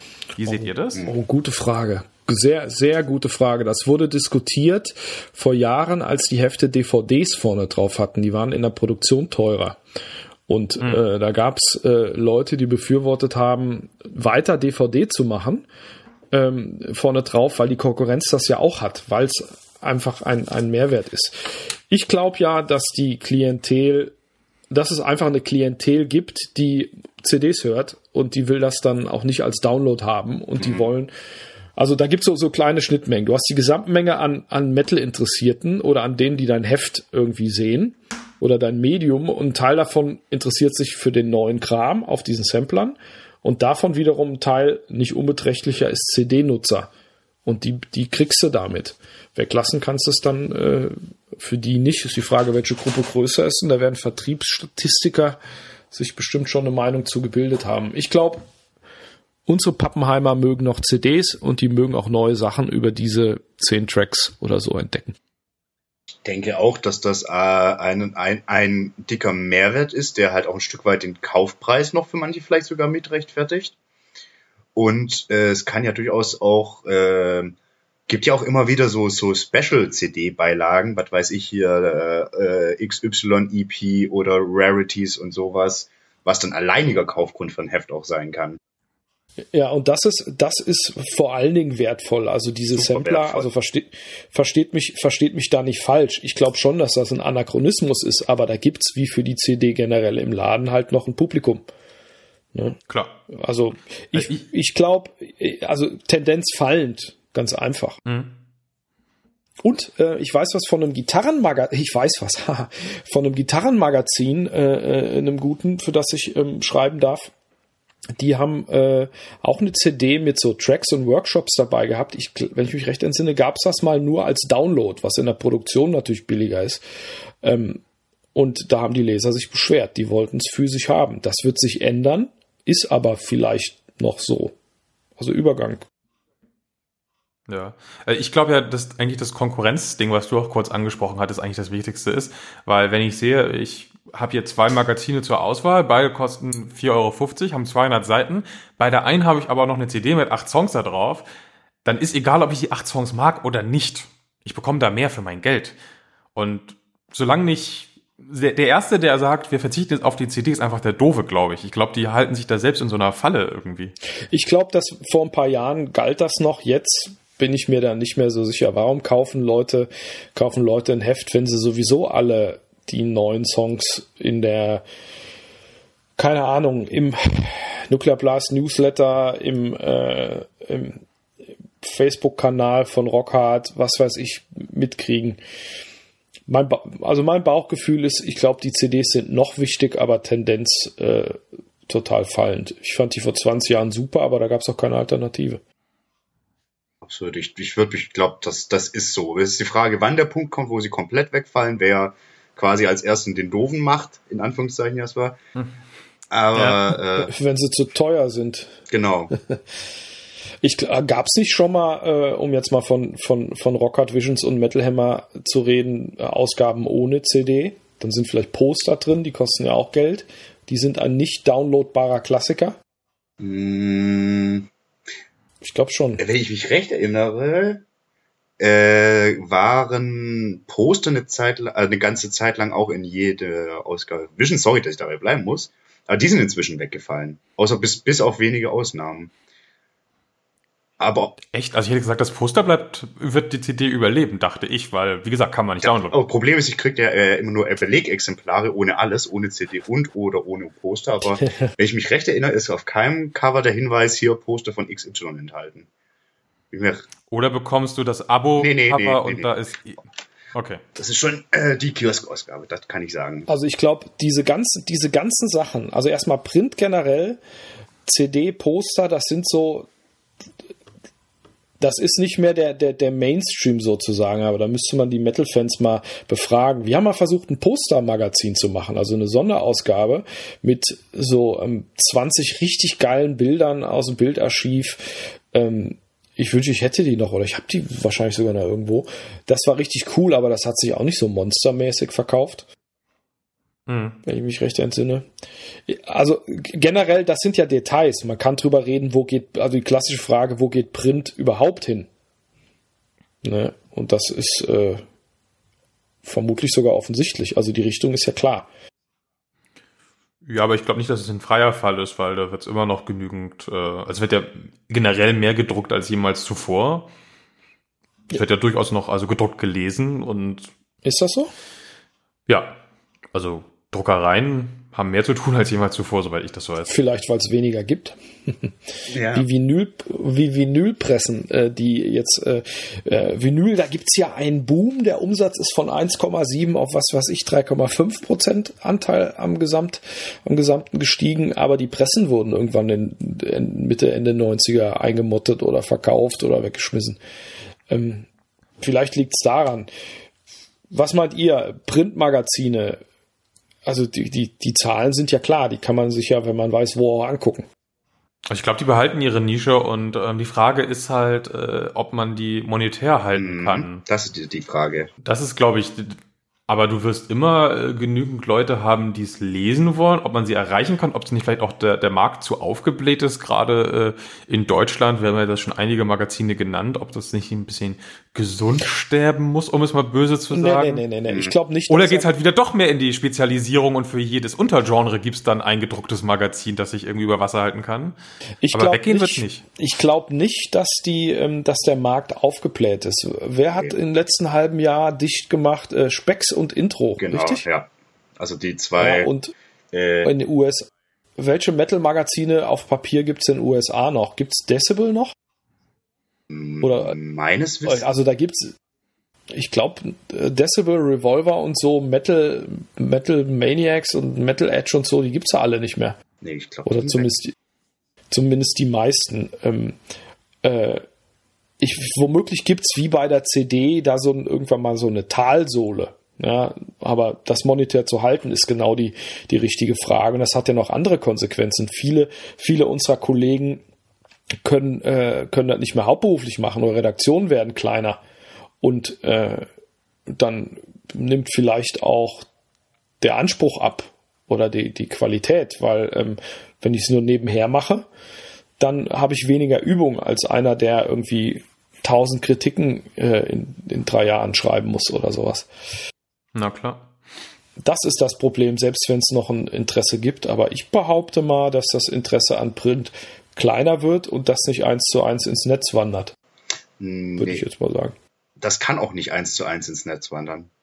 Also ich wage, ich behaupte nach wie vor, es gibt Interesse an den größeren, tieferen Inhalten, aber ich glaube, es geht jetzt ganz, ganz stark darum, denen eine andere Form zu geben. Ähm, und damit meine ich äh, jetzt nicht, dass krampfhaft alles auf Video passieren muss, zum Beispiel, was in vielen Fällen mhm. auch gar nicht geht. Aber dass irgendwie Video muss dazugehören. Du musst äh, Videoinhalt haben. Du musst ein Stück weit geschriebenes Wort haben. Ich glaube, gesprochenes Wort an sich wird immer wichtiger, weil du es, auch wenn das irgendwie ein bisschen kontraproduktiv ist, eigentlich noch peripherer konsumieren kannst als Video, weil hm. du das halt ja nebenher, neben, so mache ich das ja auch, wenn ich Podcasts höre, mache ich alles Mögliche nebenbei. Ich sitze nicht da und höre aktiv Podcasts, so, das mache ich nicht. Hm. Hm. Aber ähm, ich glaube schon, dass da die richtige Mischung zu finden schon äh, genau der Weg ist, den es zu gehen gilt. Und ich kenne auch ein Beispiel aus meiner eigenen Nutzung, wo ich das ziemlich, ziemlich stark finde. Und zum Beispiel, ich habe mir nämlich kürzlich ein Digital-Abo der Zeit geholt. Denn mhm. ich lese die wahnsinnig gern, die Inhalte. Und ich habe mich auch schon oft erwischt, dass ich das Abo noch nicht hatte, bei den Plus, also bei den Artikeln, die online nur für Abonnenten zugänglich waren. Ich dachte, scheiße, den würde ich jetzt gern noch zu Ende lesen. Aber mir ist dieses Format immer auf den Keks gegangen. Dieses riesen unhandliche Teil. Und dafür habe ich jetzt so ein mhm. Digital-Abo, wo ich auf dem PC PDFs lesen kann, wo ich auf dem E-Book-Reader die, die, Texte lesen kann, wo ich eine App habe, in der ich ausgewählte Artikel anhören kann, ganz gut vorlesen. So. Und das meine ich mit der Mischung. Oder alles mögliche hast. Mhm. Und verschiedene, natürlich so ein Verlagshaus wie Krone und Ja äh, kann sich das erlauben und so ein kleines äh, Metal-Magazin wird sich damit erstmal schwer tun. Aber ich glaube, der Weg dahin, die, die Möglichkeiten oder die, die, die, die, die Hindernisse, so solche verschiedenen Formate anzubieten, die werden ja auch immer einfacher. Das hatten wir ja auch vorher schon mal gesagt. Wir sabbeln hier jetzt schon eine ganze Weile. Drei Einzel mit mehr oder, mehr oder weniger Ahnung, streuen es nachher raus. Das ist ein Medium. So können das auch Medien für sich nach und nach nutzen. Und ich glaube, das ist so, wo es hingehen wird. Und dann wird Print wird nicht sterben, aber wird schrumpfen, wird ein Teil sein. Aber dann hast du noch diese ganzen zusammenliegenden Angebote, die dann insgesamt ein großes bilden. Zumindest in meiner ja. Vorstellungswelt. Wie es auch funktionieren könnte. Klar. Weil du es auch nach hinten aus monetarisieren kannst wenn man es wenn man's kann, da die richtige Mischung zu finden. Ich habe da keine, ich habe da keine Lösung. Die, die, das ähm, geistert ja, ähm, ähm, die Überlegung geistert ja schon lange äh, durch die Medienwelt. Ähm, vermutlich ist das so und Print, das früher äh, Numero Uno war, ist ein Teil des Ganzen. Das ist bei der Zeit so, das ist bei der New York Times so. Und Spiegel hat jetzt auch ein neues Bezahlabo, aber da weiß ich auch nicht, was der, was der äh, Holy Grail ist. Aber die, die, die Medienart, die du anbietest, ist in unserer, in unserem Genre nicht das einzige Problem, sondern zum ersten Mal ist Metal alt, erstens. Das gab es vor 20 Jahren nicht. Und, und die Szene ist ja nicht mehr homogen. Na, dafür ist sie einfach zu breit. Das sind die nächsten Probleme. Selbst wenn, selbst wenn die großen Magazine nicht die Darreichungsform richtig austarieren müssten, hätten sie noch das Problem, dass sie gleichzeitig den 50-jährigen Saxon-Fan und den 15-jährigen, äh, was auch immer, 15-jährigen Suicide Silence-Fan, weil du vorher schon die, die Spanne so schön aufgemacht hattest. Aber Suicide Silence sind doch auch schon alt.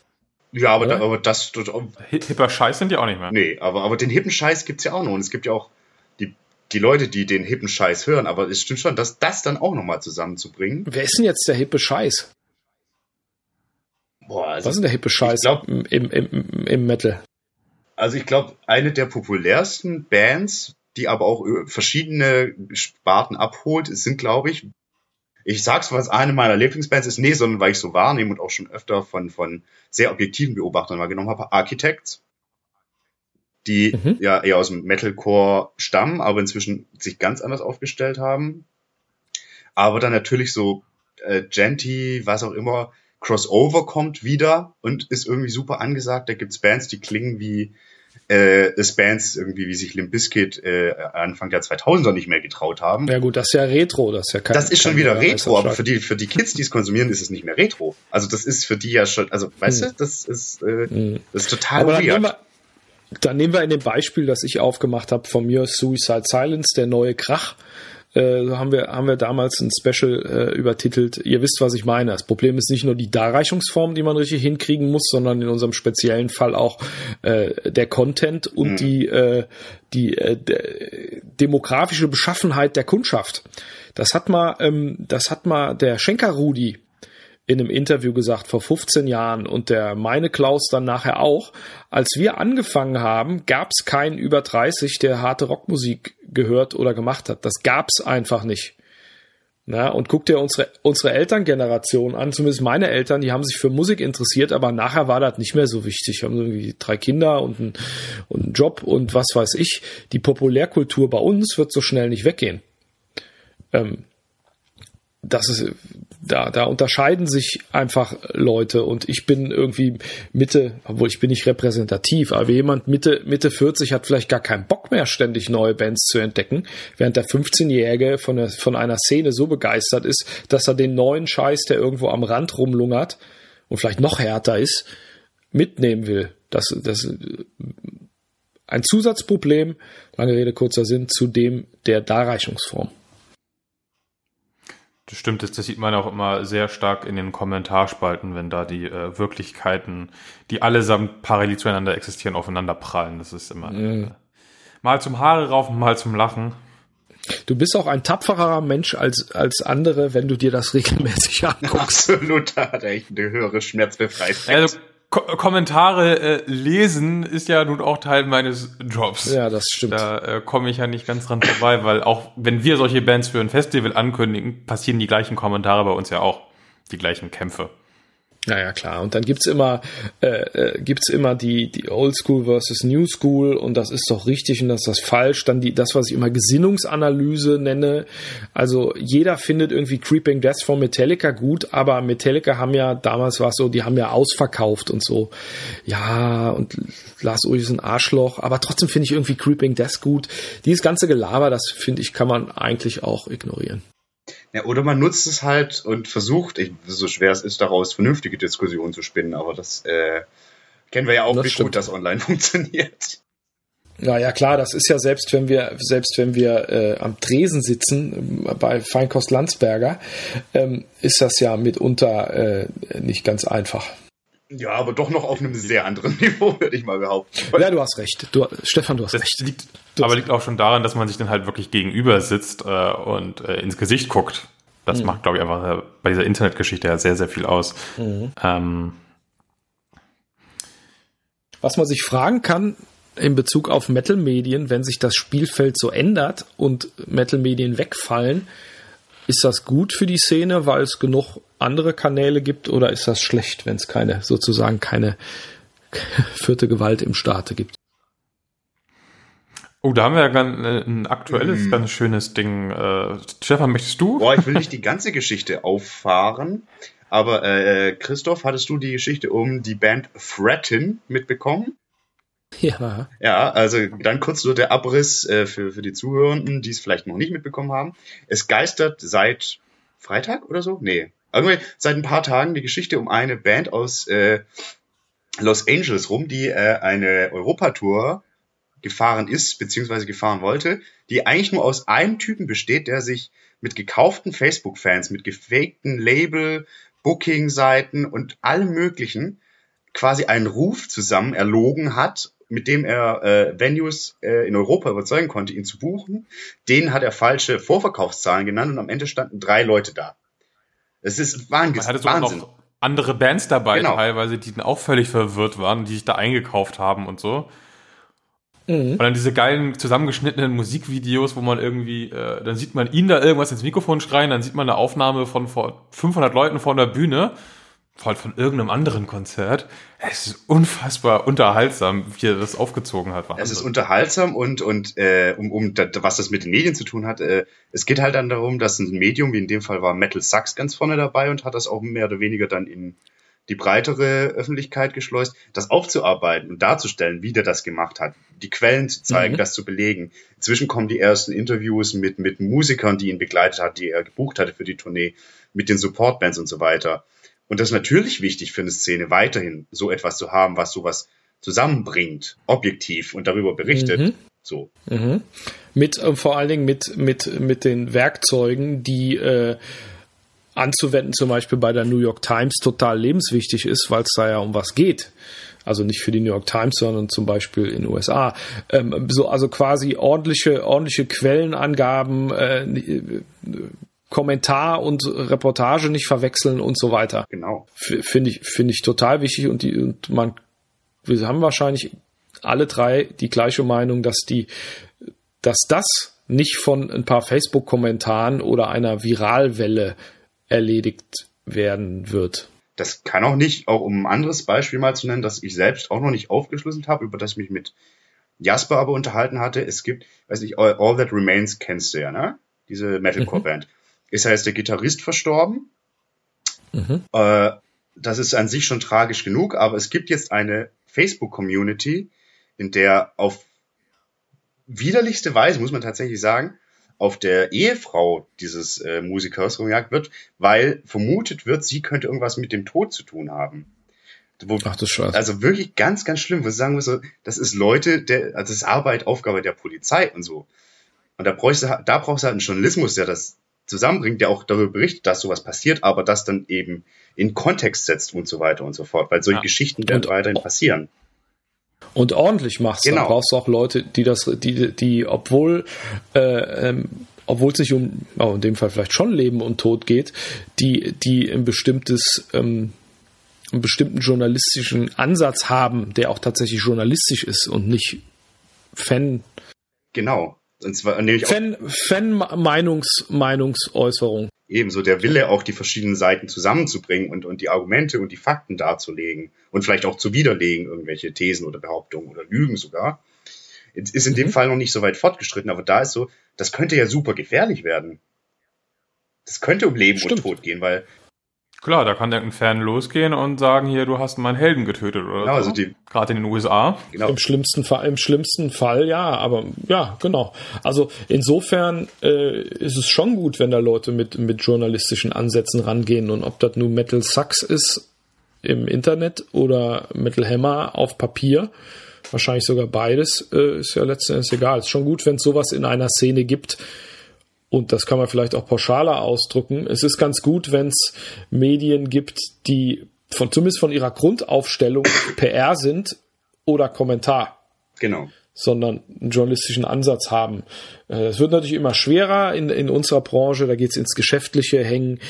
Äh, also die, die Medien und die Tonträgerindustrie hängen ja viel mehr zusammen na, die, die schöpfen wir alle aus demselben Pott bei der Kundschaft und die einen bezahlen Anzeigen und die anderen geben die PR auf den wenigen Kanälen, die es noch gibt und so weiter. Das ist nicht, nicht ganz einfach, aber eigentlich Journalismus ist nicht PR und ist ganz gut, wenn es das gibt. Genau.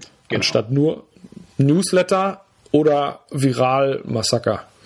Absolut, eben auch nochmal, um das hatten wir schon öfter, aber eben auch um jungen Bands, um denen auch eine Plattform zu geben über ihre eigenen Kanäle rausreicht. Das, das ist ja auch das, ein wichtiges Teil. Ich glaube ja, ich glaube ja, dass äh, also man, man hat ja, man hat ja, schauen wir mal ein bisschen zurück, das Internet kommt und das Spielfeld für Bands, um was zu erreichen, ist äh, it leveled the playing field. Weil jeder jetzt was veröffentlichen kann und man kann auch zu Hause aufnehmen. Nee, da ist einfach der Noise viel größer geworden. Jetzt brauchst du immer noch Gatekeeper, die aus dem ganzen Noise den jeder von zu Hause veröffentlichen kann, irgendwelche Sachen rausholen. Das heißt, Labels braucht man prinzipiell auch noch. Vielleicht nicht mehr als notwendigerweise als Vertriebsmonster mit, mit Lastwagen voller CDs, die irgendwo hinfahren und du brauchst Medien, die aus den 400 Metalplatten, die im Monat rauskommen, äh, paar raussucht, raussuchen. Da mal eine, eine, eine Frage an dich als, als äh, Musiker.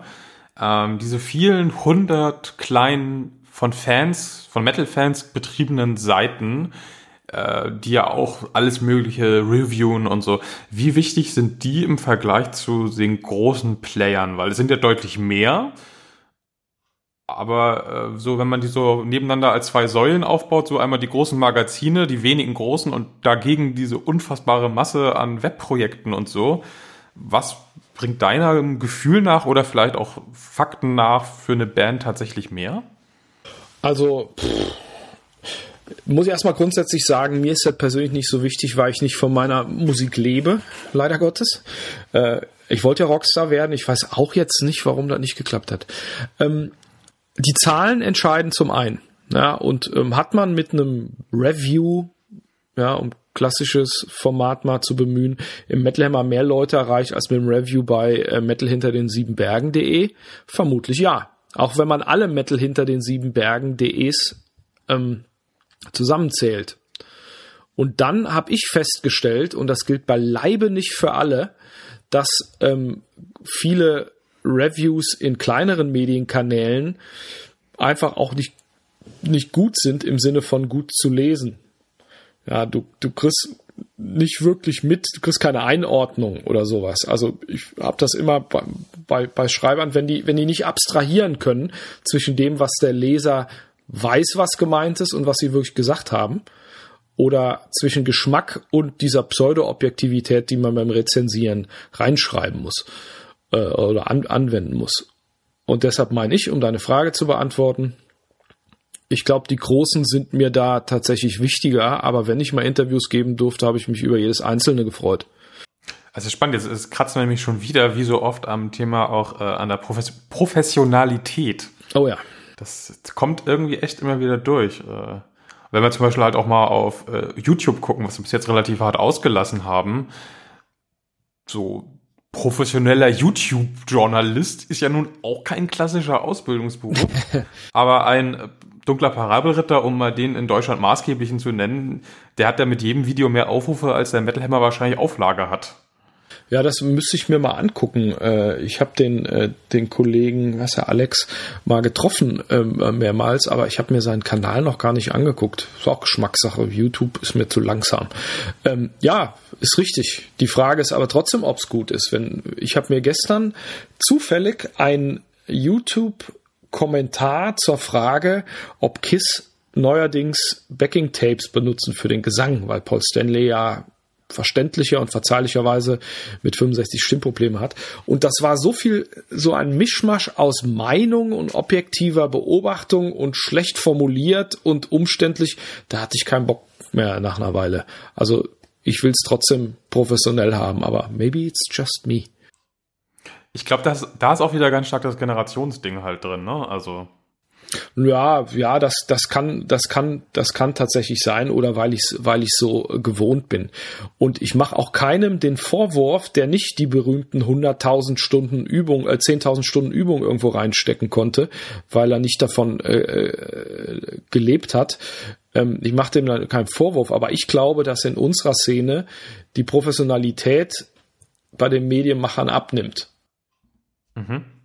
Glaube ich. Also Text, ich sag's mal, und äh, hoffentlich haut mir dann keiner auf den Kopf. Ich glaube, im Schnitt werden die Texte schlechter. Hm, schwierig. Äh, ich, ich würde aber mal behaupten, wenn, selbst wenn du das so wahrnimmst, ist das A schon mal wichtig und B, aber vielleicht liegt das nicht mal unbedingt an, an den Fähigkeiten der Leute, sondern an den Umständen drumherum. So, mehr das ist, Redakteur oder Redakteurin A muss mehr arbeiten, weil Stellen wegfallen und so weiter. Das meinte ich. Okay. Exakt das meinte ich. Okay. Das Lektorat ist ein anderes, die, die äh, Führung durch die Chefredaktion, die sagt, pass mal auf, die Story ist die, die wir haben wollen, oder durch die Redaktionskonferenz ist eine andere. Ähm, oder Leute haben einfach nicht so viel Übung durch die, durch die Umstände. Ich habe eine Zeit lang nichts anderes gemacht, als über Metalplatten zu schreiben. Und was ich an äh, äh, rudimentärem Talent hatte, konnte ich dadurch zumindest mal ein bisschen üben. Und die, äh, die Möglichkeit hat ja nicht jeder. Wenn ich eine Zeit lang, dieselbe Zeit lang jeden Tag acht Stunden Gitarre gespielt hätte, wäre ja auch besser. Sagen wir mal so. Schade eigentlich, das hätte ich mal machen sollen. Verdammt. Noch hast du Zeit. Ist echt so. Kannst gleich, wenn wir, Ist wenn wir echt fertig sind, so. kannst du gleich anfangen, die ganze Nacht durchspielen. Wir können uns ja, wir könnten uns mal mit, mit unseren Lieblingsheften hinsetzen. Natürlich auch nicht öffentlich, weil ich habe auch schon jede Menge Scheißtexte geschrieben, aber ein paar Sachen, da denkst du dir, nee, das ist einfach nicht, das ist einfach nicht gut. Das hätte der diejenige anders machen können oder vielleicht auch nicht. Ich Ich bin glaube, so froh, dass. Sorry. nach dir. Äh, Ich sag, wollte nur sagen, ich bin so froh, dass die meisten Sachen, die ich geschrieben habe, auf Seiten stattgefunden haben, die inzwischen abgeschaltet Mm. sind. Ich bin so froh, dass, dass viel Unsinn, den ich geschrieben habe, auf Papier stattfand, das in irgendeinem Keller liegt im besten Fall. Und nicht auf Seiten, die es noch gibt. Ja, allzu menschlich, allzu menschlich. Also ich glaube, äh, hast du das gerade gesagt, Stefan, die Professionalität ähm, äh, nimmt ab im Medienschaffen, im Metal, aber es gibt auch viel mehr Bands, die nicht davon leben können, Absolut. oder?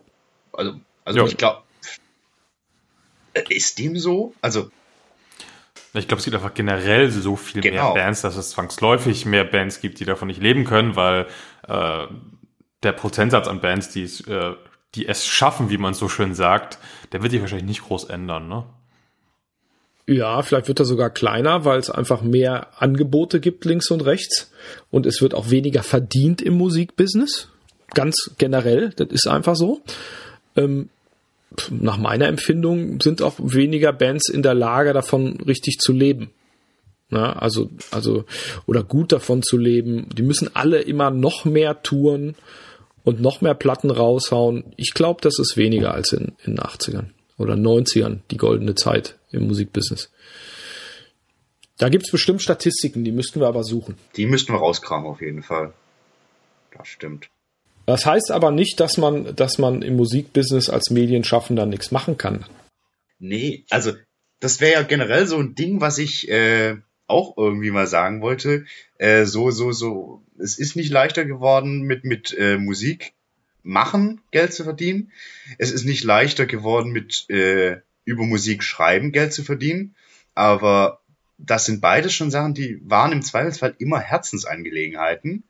Und wenn Voll. Leute da Bock drauf haben, das zu machen, dann machen sie das auch und können das auch noch machen. Das muss man halt auch ganz klar so rum sagen.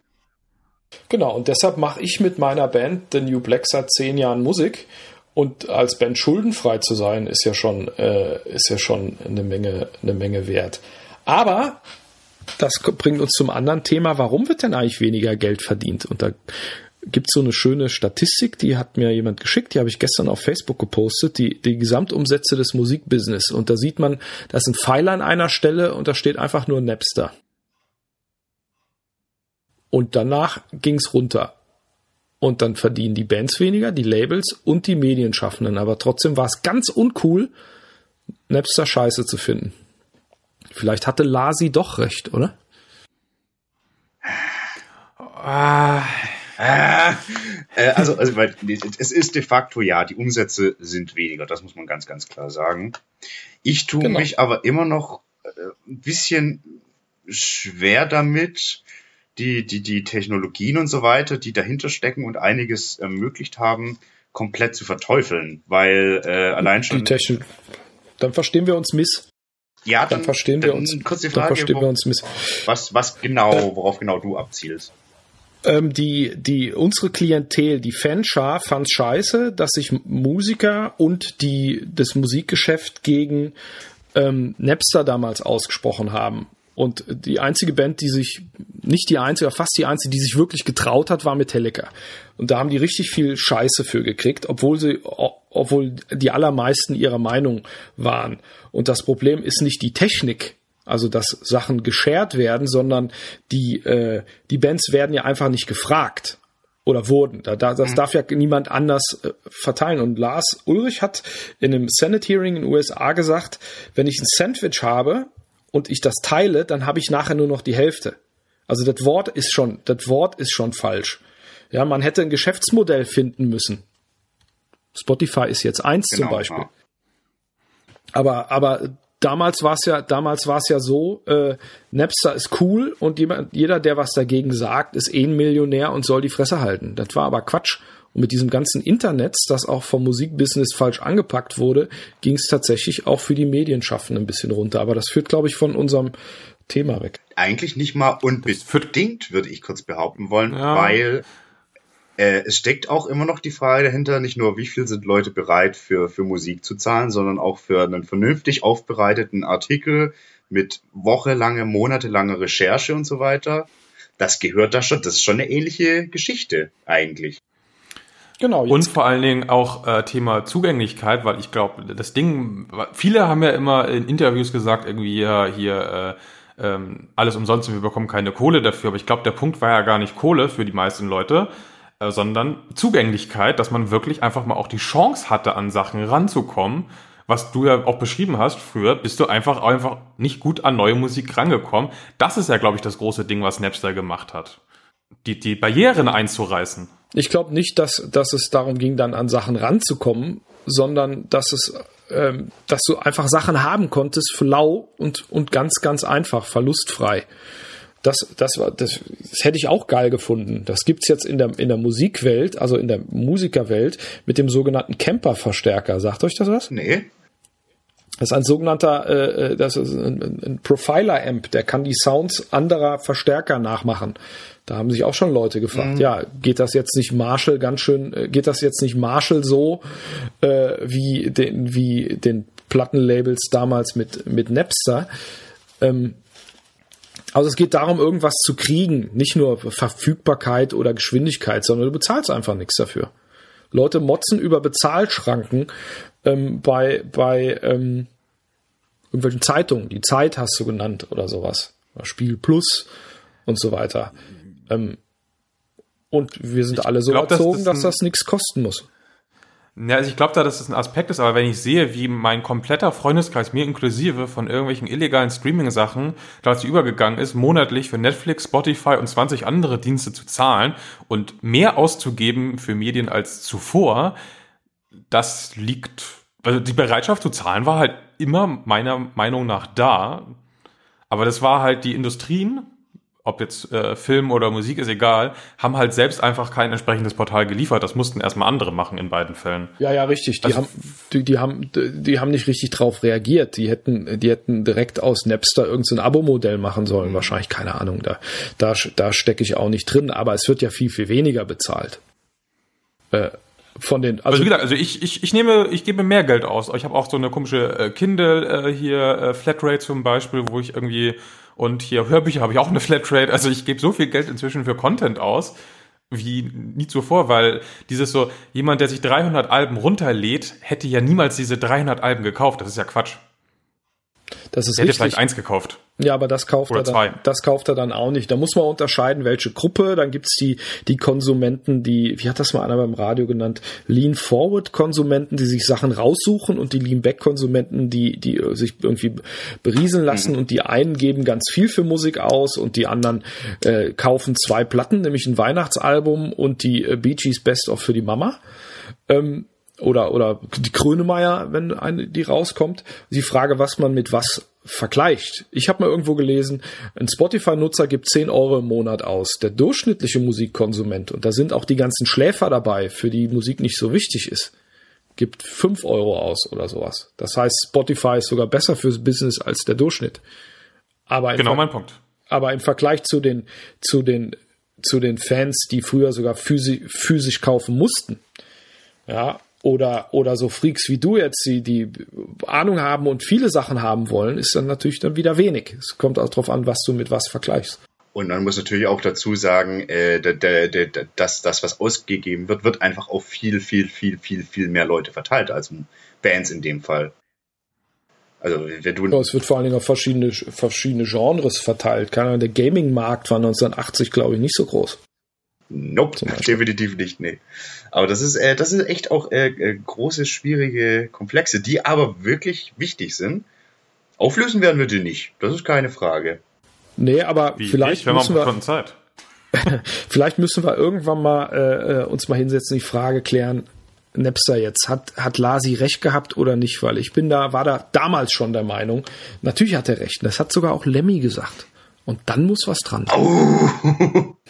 Übrigens, ganz, äh, ganz, ganz kurz eingeworfen, äh, Anfang der 80er war die Videospiel-Genre äh, äh, Dingsbums Gaming sehr groß. Der Videospiele Crash, der legendäre, wo sie E.T. in Mexiko vergraben haben, das war ja erst äh, Mitte der 80er, da ging es ja Ach wieder so, runter. ja gut. Ja, interessant. Feinheiten. Ja, da gibt's. Ja. Ja. Aber, auch gut, da war auch mit ganz vielen Schulhofkopien und so. Da war auch ein riesiges Thema, ne? Aber gut, das jetzt geht es ganz weit weg gerade vom ich war, eigentlichen da, Thema. ich war da, ich war dabei. Äh, Schneider CPC Disketten austauschen auf dem Schulhof. 80er, Kinder, 80er. Und dann kam man an eine Stelle im Spiel, wo es hieß, äh, sag mal was auf Seite 30 im Benutzerhandbuch. Ja, genau, genau. Dann, ja, allerdings. Huch, Ich erinnere mich noch. waren irgendwie nie dabei. Seltsam. Ja, eben, stimmt. Ja, die Medienschaffende haben natürlich auch unter dem Musikmarkt zu leiden oder der Talfahrt diesmal gab, aber offensichtlich hat sich das ja so ein bisschen konsolidiert wieder. Aber da stecke ich nicht drin. Also ich mache allerdings auch andere Sachen, um meine Miete zu bezahlen als vor zehn Jahren. Ja. Äh, Christoph, kannst du oder darfst du vielleicht so mal so einen Einblick geben ähm, bei der Finanzierung von so einem Magazin? Wie wichtig sind da äh, prozentual Anzeigen, Verkäufe und tatsächlich Verkäufe des Heftes? Oh, da kann ich, da Was kann, da kann ich nur ganz äh, ähm, äh, allgemeine Aussagen machen, weil das ja auch schon ein paar Jahre her ist und sich seitdem einiges geändert hat. Es gibt Publikationen, da machen die Anzeigen 80 Prozent im Vergleich zum Copypreis, also dem, was draufsteht, was bezahlt wird bei Abo oder im Kiosk, äh, aus. Ja, wahrscheinlich ist das bei so Dingern wie Vogue so oder Klemmer, aber da bin ich natürlich kein Experte, dafür bin ich auch zu schlecht gekleidet. Ähm, beim, beim, beim Musikmagazin ist das eher schon, schon halbe halbe, könnte ich mir Okay. vorstellen. Aber, aber eigentlich klar, natürlich geht's um, um Anzeigen. Klar, da, da, damit wird Geld verdient. Es gibt ja auch Leute, die sagen, ne, so, so eine Publikation, dein Job ist ja nicht irgendwie Content zu Leuten zu bringen, sondern Leute zu anzeigen. Das ist natürlich sehr, sehr, sehr zynisch. Ist ja in der Klotze nicht anders. Zumindest im Privatfernsehen. Weswegen, was ja nicht unbedingt gesund ist, wie man sieht.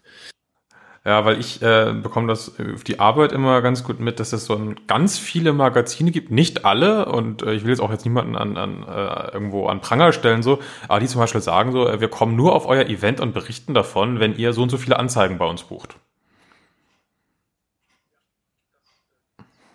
Und das ist ja schon so, Das gibt's, das gibt's tatsächlich ähm, äh, und das ist auch eine Sache in der Metal-Szene. Früher wurde ja, ich habe einen Homie, äh, Headbanger-Kumpel, der immer meinte, den kleinen Magazinen glaubt er mehr, weil die unabhängiger von von den Labels sind. Das ist natürlich Quatsch. Die Kleinen stehen noch mehr mit dem Rücken, mit dem Rücken zur Wand. Ähm, und äh, Redaktion gegen Anzeigen, das ist natürlich jetzt eine, eine Pandoras Box, die ich hier nicht äh, aufmachen will und schon gar nicht mit irgendwelchen Namen. Äh, da, steckt Nee. man, da steckt man auch nicht, nicht immer so drin, aber sowas gibt's natürlich, manchmal unvermeidbar, manchmal direkt, manchmal äh, auf eine noch gesunde Art und Weise. Aber das gibt's, das gibt's schon. Ideal ist das nicht, klar. Also es sind, ist ja nicht jeder irgendwie die New York Times. Das geht auch gar nicht. Aber gesund ist ein gutes Stichwort, weil die Frage ist ja, ähm, sollte man dann nicht irgendwie als, als Branche oder als Magazin irgendwie auch mal sagen, so, das ist, so können wir eigentlich nicht arbeiten, das ist nicht gesund, das hat irgendwie keine Perspektive, das so zu machen, weil das ist ja irgendwie, finde ich, kann das nicht das Geschäftsmodell sein, dass man äh, sich die äh, Berichterstattung danach aussucht, wo man das Geld herbekommt, auch selbst wenn man sagt, das ist fachlich getrennt. Man schreibt nicht besser über irgendetwas, weil es einem die Miete finanziert. Aber eigentlich ist das ja nicht wirtschaftlich gesund, oder? Und die Frage ist, ob das, also wirtschaftlich gesünder ist es, wenn du mehr Geld verdienst. Und äh, die Frage Klar. ist, ob der, ob der Content da, davon so viel schlechter wird, dass du weniger verkaufst. Oder ob die Leute das honorieren. Es gibt ja auch äh, Kollegen haben äh, von uns haben, haben auch schon mal in Vorwörtern geschrieben, äh, mit der Band machen wir nichts mehr, äh, die Anzeigenkohle ist uns egal. Oder eine Anfrage, wollt ihr da irgendwie ein Geschäftsmodell mit der Band zusammen machen? Da musste man vielleicht auch mal sagen, nee, wir sind kein Vertrieb, aber die, da kann man auch wieder zynisch werden und fragen, wird das denn honoriert vom, vom Leser? Ist das nicht egal? Hauptsache die, die Slayer-Story ist fett. Also nicht, dass Slayer jetzt ähm, äh, äh, das Thema ist, zu dem irgendwas zu gut Deutsch gekauft wird, aber das kann man vielleicht damit finanzieren, was weiß ich.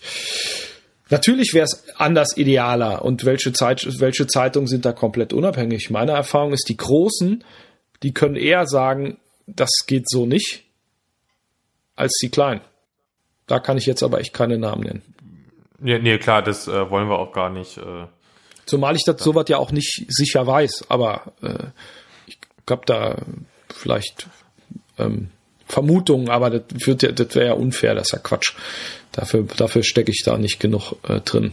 Aber sowas so, Ja. gibt sowas gibt's klar in Medien überall. Überall, da, klar, muss man sagen. Trennung von Redaktion und Verlag. Wenn es ganz hart ist und Anzeigenplättchen hat einen anderen Mehrwertsteuersatz, wenn ich mich recht entsinne.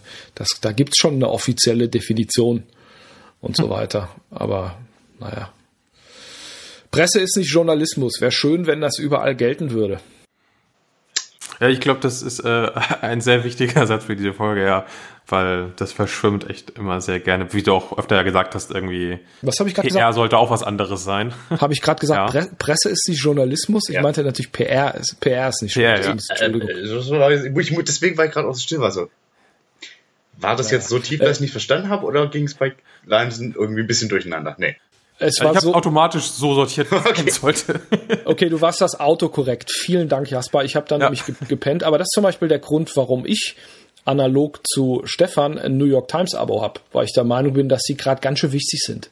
Außerdem finde ich die Ja. auch gut, ähm, bis auf zu viel in, in äh, Innenansicht Amerika, aber genau deshalb, weil man das braucht. Und ich habe auch immer schön bei Spiegel äh, diese Later Pay Sachen bezahlt. Das fand ich total gut. Ja, die fand ich auch super. gut. Ich finde das neue Modell echt furchtbar, aber das Das ist viel zu teuer.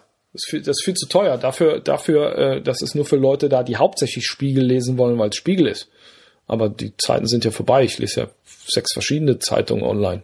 Hier und da. Und Ich habe ich hab lustigerweise sogar ein Spiegel äh, Digital-Abo, also nicht für Spiegel Online, sondern fürs Heft und komme da so selten zu, mal das zu lesen. Da sind wir wieder bei der, der veränderten Nutzung auch, sich einfach mal hinzusetzen, um dann auch noch digital so ein Magazin zu lesen, kommt bei mir einfach echt selten vor, während ich halt irgendwie, ich esse was und bin alleine, dann mache ich halt ein YouTube-Video an oder ich gehe dem Hund Gassi und höre halt einen Podcast zu irgendeinem Thema.